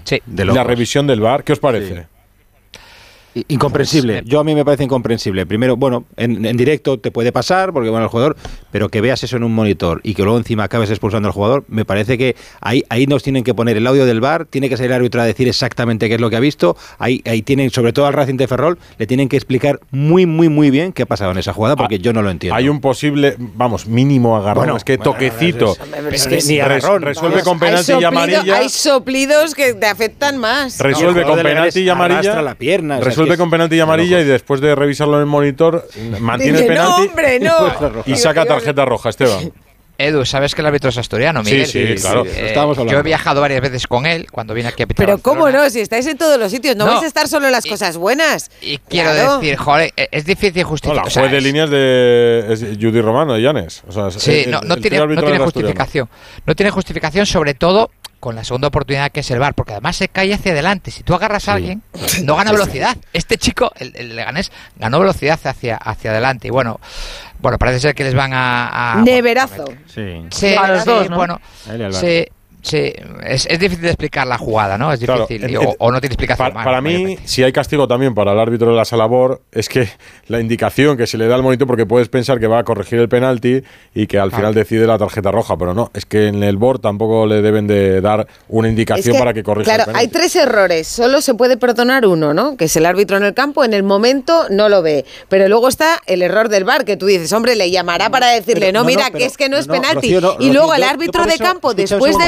Pero yo por eso decía lo, lo de los audios de la Salabor, porque el árbitro, es que no lo sé, pero el árbitro de la Salabor te puede llamar para que revises y oye, ten cuidado que esto no es penalti. Claro, igual ha llamado para eso, pero otro dice, no, no, es penalti y además es Por roja. favor. O puede ser que el Medina árbitro de VAR haya dicho, Cantalejo. oye, que es que además es penalti y es roja. Será Entonces, lo segundo Ese sería si es doble que castigo. Medina para los dos, Cantalejo, ponnos este audio. El primer audio que No. queremos escuchar No, ese no. es No, este. ¿Lo, lo- lo va a poner ¿No? ya o no? ¿Por qué Para no? Fox, muy buenas. ¿Por qué no se muy buenas. están controlando muy bien. De, momen- momento de no. momento no, ¿no? De momento no Vaya. vamos a escuchar. Y eso Eh, que por no se cierto, van a pitar penaltitos. Por cierto, un apunte. Si la porta se queja del penalti del pase Espino a Rafiña, se tiene que quejar también del de Cundé a Oyarzábal en Anoeta, porque son exactamente iguales. Ese no se acuerda. Eh, Y ninguno de los dos ha pitado. No, en este caso eh, es muy fácil la, la explicación. Es un error claro tanto del árbitro de campo como del árbitro de bar que no van a dirigir ni en Liga ni en Copa las próximas jornadas y veremos hasta cuándo. Eh, yo sé lo que pasa durante el partido. El árbitro eh, pita el penalti, enseña la amarilla y el árbitro de VAR, en este caso González Francés, le llama a la pantalla, no corrige el penalti porque cree que como hay un leve contacto y el árbitro ve esa acción, está bien arbitrado y le dice, oye, que si pitas un penalti por agarrón, en vez de amarilla es roja. Eh, en el comité están muy enfadados, han bajado la media de 9,5, que era prácticamente un 10 esta temporada, 9,4, como dicen ellos, y, y bueno, ha sido una jornada, una jornada terrible, una jornada terrible. Se pueden enfadar por esto, eh, pero es que los errores en esta jornada han sido eh, claros y manifiestos. Como dicen ellos, por ejemplo, en el Villamarín, a la hora de, de tirar las líneas, no se pueden tirar tan mal. Ah, por mucho sí. que Isco no estuviesen fuera de juego, no se puede tirar Porque una hay- línea desde el codo, desde el codo Eso de un es. defensor. No, no, hay que hacer las cosas bien y luego... eh, Lo de las líneas, ver- fíjate, yo creo que es algo en lo que coincide Mira, mucha gente mi- ya, mira- ¿eh? Mirad que con el bar os prometían un mundo feliz, un Mm. mundo de justicia, un mundo apacible en el Pues fútbol. Pero si nosotros somos más felices así, es- Santi es- Bueno, Segurola. Santi, Santi, estarás de acuerdo que con el VAR eh, hay más justicia. ¿Cómo? Hay más justicia con el VAR. Yo veo los mismos problemas multiplicados por más árbitros. No estoy de acuerdo. Bueno, no estoy de acuerdo, pues- lo siento, pero no estoy de acuerdo. Pues Eh, igual creo igual que- se siguen equivocando, pero en vez de haber cinco errores en un partido, hay dos. Yo te digo que el VAR eh, mal, malea todo el fútbol. Primero en las decisiones, genera una casta de arbitrajes y de árbitros que eh, empiezan a apoderarse ya de parcelas que no les corresponden. Tercero, hacen que los partidos se vuelvan incomprensibles para los que ven por televisión y para los que están en la grada. Y los hace incomprensibles incluso para los jugadores. No sabemos qué es, qué es una mano y qué deja de ser una mano. No Pero sabemos antes tampoco, antes tampoco. O antes lo sabíamos. Pero te quiero decir, es que antes si no lo sabíamos, no había un Pero venía sistema que, solucionar algo. que nos, de- nos venían a decir... Ah, o sea, que, volvemos al fútbol sin VAR. Es mejor. Pues no está, pues yo sinceramente creo que vamos, sí, sin ninguna duda. Sí, tú pregúntaselo a futbolistas y te dirían que no. Te dirían que no. Sí, bueno, futbolistas que a Bueno, hay veces... entrenadores que ya han dicho que lo preferirían, ¿eh? Bueno, El O sea, por nivel del ejemplo, arbitraje en Yo estoy España con, ahora con sí que ya no, no es tiene verdad que, que, que malea algunas cosas, pero al final reduce los errores. Yo solo Veremos sé si que se hay- hay- o no. lo que hemos creado es un monstruo, un sistema, un, un sistema, una casta arbitral que cada vez es mayor, cada vez tenemos más árbitros, cada vez hablamos más de árbitros en un momento donde deberíamos hablar menos porque hay una tecnología y sinceramente eh, los problemas, las quejas, estamos hablando de quejas groseras, de gente que dice, pero ¿cómo es posible esto con este sistema? Y creo que, por ejemplo, voy a decir una cosa, se considera que el VAR no se equivoca, no se equivoca cuando por un centímetro acierta en un fuera de juego. Para mí eso no es acertar. Para mí eso va contra el fútbol, contra la esencia del fútbol. Le ha salido pues- a Bustillo Monse Tomella, que ha cogido el teléfono en la Ciudad Deportiva de Las Rozas. vam- vamos a seguir hablando del bar, pero a ver si escuchamos los audios. Yo como, me pido este. como va a haber primero, polémica y la seguirá viendo, lo que llama la atención es que haya tanta una semana después de que haya hablado Medina Cantalejo para decir que es la mejor temporada. para Fox, Ricardo Gracias. Sierra, Segurola, Susana, Esteban. ¡Ojo de halcón! Abrazo a todos. Adiós. Buenas noches, amigos. Radio Estadio Noche. Aquí 532, otro móvil olvidado en la Que el 30% de las personas no revise sus cosas al bajar del taxi no nos gusta. Tener hasta el 80% de descuento para renovar tus dispositivos, eso sí nos gusta. Black Friday de Vodafone, hasta un 80% en todo eso que quieres. Ven a la web a tu tienda o llama al 1444. Vodafone, Together We Can. Radio Estadio Noche. Rocío Martínez y Edu Pidal. Hay Viene nuevo Ana. jefe en el fútbol femenino y, y Ana ha estado con él ya. Sí, pero no nos quiere contar nada Con porque Mar- dice que ha sido un café off the record, que no se ha grabado la Eh, conversación. de récord, la verdad es que bastante interesante con Markel Zubizarreta, que como nos ha dicho él mismo, acaba de aterrizar un poco en la federación, ha sido nombrado director del área del fútbol femenino, asume también la dirección deportiva de la selección femenina, dice que hay muchas cosas que funcionan muy bien, que otras que, que quiere mejorar, que quiere profesionalizar. A mí me gusta, A mí pero también. me llama la atención que lo elija una junta gestora provisional. Bueno, hay, hay muchas eh, preguntas que supongo que en el contrato algún tipo de blindaje habrá tenido que tener. Lo que creemos también es, y él también cree, por lo que hemos podido entender, es que eh, su, su- su- su llegada pues va a ayudar a que, por ejemplo, algunas jugadoras eh, vuelvan a la selección. Y hoy ha, sido, ha estado en el primer entrenamiento con... Sin Alexia ya. Sin Alexia Putellas, que ha abandonado la concentración, va a descansar, va a recuperarse bien de esas molestias en la rodilla, pero él sí que ha estado por primera vez, eh, tenía muchas ganas eh, un entrenamiento de, de la selección. España que puede quedarse un pasito de los juegos ya. Está a un partido ganando el viernes a Italia. Estaríamos en la Final Four de esta Liga de las Naciones. Para estar en los Juegos hay que ganar a esa Liga de las Naciones o quedar subcampeona. En caso de que Francia sea la campeona o la subcampeona, el tercero también podría llegar a los Juegos Olímpicos de París. Pero no necesitamos Edu un off the record porque tenemos un on the record. Sí, con la seleccionadora. Monse Tomé, buenas noches. Hola, buenas noches, ¿qué tal? ¿Cómo ha sido ese primer entrenamiento con el jefe, con Markel Zubizarreta? Bueno, ya lo conocerías del Barça. Pues muy bien, eh, sí, sí que lo conocía de, bueno, de estos cinco años que llevo en la federación, porque también pues ha coincidido que él eh, estaba en el Barça durante esa época y bueno, ya nos hemos reunido durante esta semana y bien, eh, la acogida muy bien, tienen muchísimas ganas de, de trabajar, tienen experiencia mucha en el fútbol femenino, como todos sabéis, en el Barça. Y nosotros pues también estamos muy contentos y muy contentas de, de poder tenerlos y de empezar a trabajar juntos. ¿Y Monse Tomé cómo está? Porque yo creo que el que podría haber sido el, podría ser, ¿no? Su sueño, el mejor regalo de su vida, ser la seleccionadora de España, coincidió con un momento tan convulso que desde luego al principio disfrutar eh, la vimos poco. Eh, bueno, fueron momentos eh, que ya hemos superado, que no fueron fáciles, pero es algo muy bonito estar aquí, compartir cada día con las personas que me acompañan, haber sido la elegida y, y bueno, es una responsabilidad, eh, la acepto con muchísimas ganas. eh, estamos ahora en un momento bueno, tenemos dos partidos importantes por delante y una clasificación para esa semifinal. La verdad que estoy, estoy contenta y con muchas ganas de trabajar. ¿En algún momento te planteaste, mira, esto es insoportable? Pues no, y lo digo de corazón. Sentí que era un momento duro, que era pues una situación que nos estaba poniendo a prueba. Eh, reaccionamos eh, desde el trabajo con humildad, con ganas de ayudar y de arreglar las cosas y, y al final pues bueno, estamos en este punto ahora y, y con fuerza para competir contra Italia. Lo peor fue la rueda de prensa, Monse, del comienzo, digo, porque ahora que ya ha pasado el tiempo parece que todo está más normalizado, pero, pero el peor momento fue eh, aquella rueda de prensa porque yo pensaba, es que tiene que estar sufriendo también en una situación así.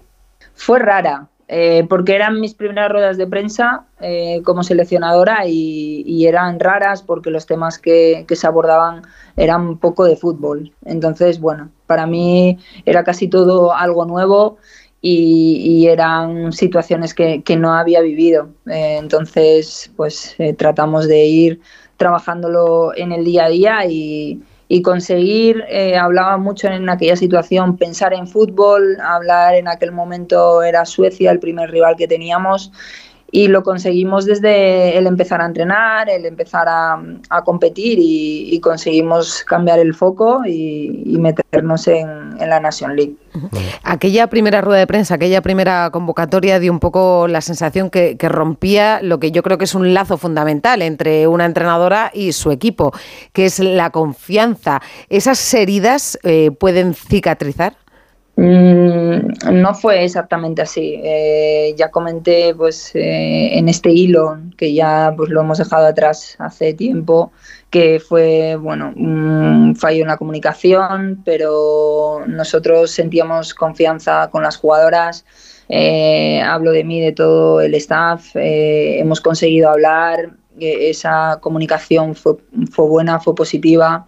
Yo dije muchas veces que que en todo el tiempo que he estado aquí con ellas no hay eh, ningún problema que, que, ellas puedan decir ni que yo pueda decir y siempre han tenido conmigo y hemos tenido con ellas una relación profesional y de respeto. Aquí ha habido la situación que todos sabéis y cada uno pues hemos podido reaccionar de la mejor manera ayudándolas y, y, ha sido lo correcto. Echando la vista atrás, ¿Monse Tomé se arrepiente de algo o lo hubiera, hay algo que hubiera hecho de otra manera cuando tomó las riendas de la selección? Eh, no. Mm, Por ejemplo, ahora, ahora, que está bien, lo de la llamada a Patri Guijarro y a, y a Mapi León, ¿lo hubieras cambiado? Ahora que la relación, ahora que ya estás asentada, que, que la relación con las jugadoras está bien, dices, pues esta llamada lo hubiera hecho de otra forma o no. Eh, a ver, yo dentro de, de, mi profesión pues era convocar a las mejores, esto lo trato de hacer eh, para cada concentración, las mejores eh, en el momento actual, las mejores eh, en función de lo que necesitamos para los partidos y en aquel entonces aquellas eran las mejores. Eh, hemos hablado de esto mucho, casi todas las preguntas también pueden ir enfocadas a, a, estas dos jugadoras que respetamos y que no hay un hilo que continuar ahí. Entonces, bueno, yo siento que, que lo que he hecho lo he hecho con la máxima profesionalidad y, no, y no me arrepiento. Onse, ¿crees que la llegada de Markel puede ayudar a que estas dos jugadoras, eh, estas dos jugadoras, incluida también eh, Claudia Pina, que puede ser una tercera, puedan volver a la selección?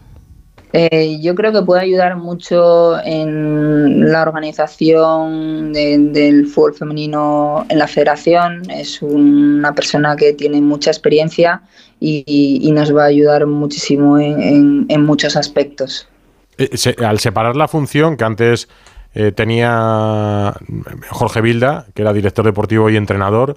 Hay que marcar bien las, las funciones de cada uno. La línea de separación entre Monse Tomé y Zubizarreta o no. Como es habitual en el fútbol, tampoco hay que aclararlo. Yo creo que, que eh, dentro del mundo del fútbol eh, y cada vez más no se, se, necesitan personas profesionales, se necesitan áreas de trabajo profesionales y, y, cada uno dentro de su área tiene que tratar de hacerlo lo mejor posible. Entonces, eh, siento que esta figura era importante, era necesaria y ahora la tenemos. ¿Cómo está Jennifer Hermoso? Porque mañana tenía que ir a declarar a la Audiencia Nacional, pero finalmente esa, esa declaración eh, se ha retrasado hasta el 2 de enero. La hemos visto llegar muy sonriente hoy a las Más rastas. aclamada en el entrenamiento. Ella está tranquila, está feliz. Eh, hoy cuando la hemos visto entrenar, pues eh, ya hemos dicho que Jenny dentro del campo es eh, la más feliz del mundo y encanta verla sonreír y, y que entrenar de la manera que lo hace. ¿Qué lo cambió todo? Aquel primer partido de Monse Tomé, aquella victoria, yo realmente pensé, madre mía, la fortaleza mental que tienen estas mujeres que vienen de pasar la semana que han pasado, que han estado sin dormir y van y ganan el partido en Suecia, ante la número uno del mundo, yo creo que era, ¿no? Sí, sí, sí. Y cuatro partidos, cuatro victorias ahora. Sí, sí, es verdad. Hemos hablado mucho de la, de la profesionalidad, hemos hablado mucho del talento, hemos hablado mucho de la capacidad que tienen estas jugadoras y de, la suerte que tenemos. Eh, nuestra responsabilidad dentro del staff cuerpo técnico es algo que decimos mucho, es tratar de ayudarlas, tratar de, hacerlas competitivas, de, que no se cansen de ser mejores cada día y este es nuestra mayor responsabilidad y nuestro mayor trabajo. ¿Y los Juegos Olímpicos? Pues a por ellos. Ahora lo más cercano, este es nuestro objetivo, que siempre hemos hablado de él, porque es una competición que no, nunca la selección española ha estado, pero lo más cercano es ganar a Italia, es eh, lo más próximo, pues hoy que descansen bien, mañana hacer el entrenamiento por la tarde de calidad y, nos queda el miércoles y el jueves para poder competir de la mejor manera Italia en un partido importante, muy importante. ¿Ha cambiado algo esa estrella en el pecho? Mm, contamos aquí en Radio Estadio Noche que se agotaron las entradas para ese España-Italia, eh, pasaron en Pontevedra en solo una hora. Sí, vemos que la selección o la gente está volcada con la selección. Hemos estado en Córdoba, ha habido mucha expectación en hotel, en bueno, toda la gente esperando a las jugadoras en, en cualquier lugar. Luego en el campo también. También sentimos que ahora pues va a haber mucho público en Pontevedra y, tenemos muchísimas ganas. Eh, siento que estas jugadoras se lo merecen. Hoy también en el entrenamiento ha habido muchísima gente reclamándolas, eh, niños, niñas, hombres, mujeres que conocen a estas referentes y, jugar con una estrella en el pecho, pues bueno, es, es un auténtico placer. Y nos ha sorprendido mucho la, ausencia de Alba Redondo, que es eh, una jugadora pichichi de la liga, titular en el, en el último mundial. Se ha caído de las últimas convocatorias. ¿Es simplemente una cuestión de, de gusto, que a lo mejor era más del gusto del anterior seleccionador, o es una situación, una decisión del, del momento actual de las jugadoras? Mm, nos cuesta mucho hacer las convocatorias. Eh, ahora mismo de la parte de ataque vienen siete jugadoras. Eh, tenemos ahí mucha competencia, mucha competitividad y, depende de lo que necesitemos para cada partido y el momento que, ellas pueden tener, mm, sabiendo que con las jugadoras que se quedan fuera seguramente mm, no seremos justos, pero sí que lo somos con las que vienen. Y, qué pasa algo, pues sabemos que la siguiente pues también nos va a dar rendimiento y nivel. Mm. Entonces eh, tenemos muchísima confianza en las que vienen y, mandamos un mensaje de ánimo a las que también podrían y, ahora no pueden. Después de cinco años trabajando con Jorge Vilda, eh, ¿has hablado con él en algún momento? No he hablado con él. No, pues nosotros sí. Lo ¿Ah, intentamos alguna vez para hablar con él, pero seguimos intentándolo. Hablar, hablar poco. Quiero decir, ¿es, una situación eh, violenta para ti, puedo decir, o extraña? No, no, no. Eh, simplemente, pues eh, yo no, no he vuelto a hablar con él. No, no es violento ni nada. No, no, no he vuelto. La pregunta que me hacéis es, es que no. Y ni violento ni nada porque tampoco es algo en lo que pienso. Ya, pero digo, no sé, mm, después de trabajar algunos años con él, tampoco sorprendería, ¿no? Que digas, oye, pues sí, he hablado con él, me ha llamado, le he mensajeado. La verdad que no. Eh, yo empecé con esta selección pues cuando se me asignó el cargo y, me he centrado en el trabajo y bueno, yo he seguido mi camino, eh, he seguido de, bueno, he empezado a, tratar de, poner en marcha mi manera de trabajar con la gente que tengo la suerte de, tener. Eh, esto lleva muchísimo tiempo, eh, lo que también el seguimiento que hacemos con las jugadoras y todo lo que tenemos que preparar aquí es dejar de la vida y, la verdad que estoy enfocada en lo importante. Oye, por cierto, no solo por ti, sino por los trabajadores de la federación en general. Acaba de llegar Markel Zubizarreta. Eh, la federación está un poco en una situación de provisionalidad porque va a haber elecciones la temporada que viene. Eh, ¿Sentís de alguna manera que hay puestos que puedan estar ligados al presidente Pedro Rocha y que si llega alguien nuevo eh, quiera cambiarlos o, o no lo vivís así? Bueno, yo es algo en lo que no pienso. Es verdad que, mm, sinceramente, soy alguien sencillo que se dedica a lo suyo y, y en lo que tiene que ver y sobre todo... Bueno, eres la seleccionadora, quiero decir, no, no, no eres cualquier trabajadora de la federación. Sí, pero en eso no, no dedico tiempo, no es algo que no, no, no pienso. Eh, yo sé que, que ahora estoy aquí, que lo más próximo es eh, el partido de Italia, esto es lo que eh, tiene toda mi energía y, y si pensara pues en todo lo que me acabas de preguntar, perdería el foco, perdería la energía y además es algo que yo no puedo controlar. Entonces, y te lo digo, pues sonar atópico, pero te lo digo real porque lo siento así y así es como lo vivo. ¿Has mencionado a tu familia? ¿Cómo ha vivido tu familia mm, pues estos meses? Pues a ver, bien, eh, bien ahora. Es verdad que pues cuando eh, se dudaba pues de o lo que iba saliendo en medios de comunicación que no, que no eran ciertos, pues eh, pues también sufrían un poco por ti, ¿no? Pero pero ellos me conocen, eh, saben pues lo que conlleva esta profesión, eh, saben pero, lo ¿y, que y qué- se dijo de ti, por ejemplo, por desconocimiento, qué se dijo que no fuera verdad, Monse? Pues bueno, las dudas de, de la confianza de las jugadoras, las dudas de la continuidad en el cargo y eso es algo que yo no sentía y no lo sentía y tampoco era cierto. Pero que, bueno, si eso al final los medios eh, que lo hicieron decidieron sacarlo es algo que tampoco puedo controlar. Yo estaba muy tranquila porque, porque al final el trabajo lo, lo hemos hecho nosotros, eh, estaba hecho, si lo podíamos llevar a cabo, que al final pudimos Mm. y salió bien, pues, pues eso fue el éxito y, y que ahora mismo estamos otra vez en otra batalla, o sea que, que estamos centradas y centrados en eso y Yo, yo creo que, salvo que Ana me corrija, eh, contigo las jugadoras, o sea, de ti hablaban bien. Yo creo que fue más todo lo que rodeó aquellos días, por ejemplo, la asamblea.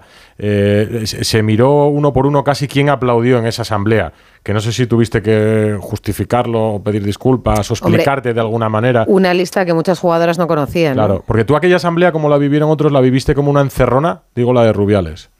Eh, yo directamente no quería ir y cuando se me obligó a ir, pues al final pues hice lo que lo que me obligaron a hacer y evidentemente pues cuando salí de aquella asamblea pues me fui mal a gusto y por eso luego pues sucedió todo el comunicado, etcétera, etcétera y, y todo lo que ya sabemos. Entonces, bueno, eso fue así.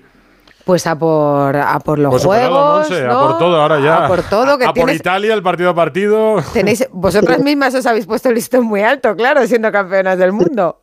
Pues sí, eh, estamos ya mañana pensando en el entrenamiento, eh, cómo ajustarlo, eh, pensar en Italia, lo que nos puede mm, proponer, porque, porque puede haber alguna variante y, y ponernos en todas las situaciones, eh, ayudarlas a, a las situaciones que se pueden plantear y, y competir ese partido a tope. Pues mira, Monse, te vamos a pedir una última cosa. Además, como paisana que eres de, de Edu Pidal, ¿eh? de asturiana también, es que estáis en todos los sitios, No, los y- asturianos. Y ya le ¿eh? pregunté, ¿conoce Llanes? Porque estuvo en un campus ahí en Llanes. Pues te vamos Sí, a sí. pedir eh, que elijas una canción para cerrar el programa, que cada día cerramos el programa con una canción.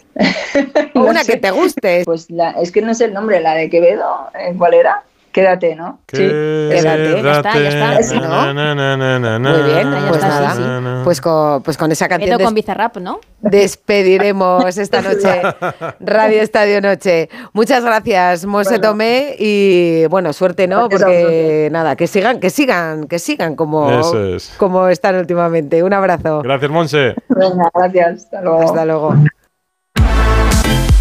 ¿Qué nos cuentas? Busti. Que ha habido fútbol también en segunda división. Ha ganado el Sporting de Gijón al Eldense 2-0 y el Sporting se pone en ascenso directo junto con el Leganés. Leganés está el Sporting 36 segundo? y Sporting 32. Qué gran éxito. Y en promoción 15.000 estarían personas hoy, eh, a las 9 de la noche en segunda.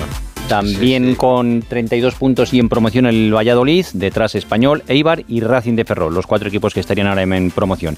En Granada Paco López se ha despedido de la plantilla y de los medios de comunicación en rueda de prensa esta mañana y por la tarde ha llegado Alexander Medina, le han hecho la presentación oficial eh, a través de medios de comunicación. Una hora después ya estaba entrenando, es que ha sido curiosísimo, porque no lo habían anunciado como entrenador y ya una hora después estaba entrenando y mañana por la mañana ya será una presentación oficial en el estadio de Los Cármenes.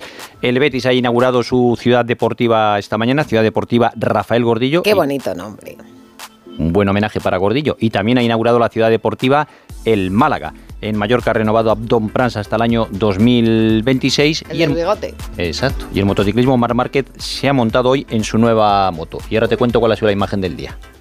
Esa imagen. La imagen del día la ha Que nos tienes en protagonizado, ascuas. la ha protagonizado Cristiano Ronaldo. Y ha sido una imagen inédita. Partido Champions Asiática, minuto 2, jugada con varios rechaces en el área. Cae Cristiano y el árbitro pita penalti.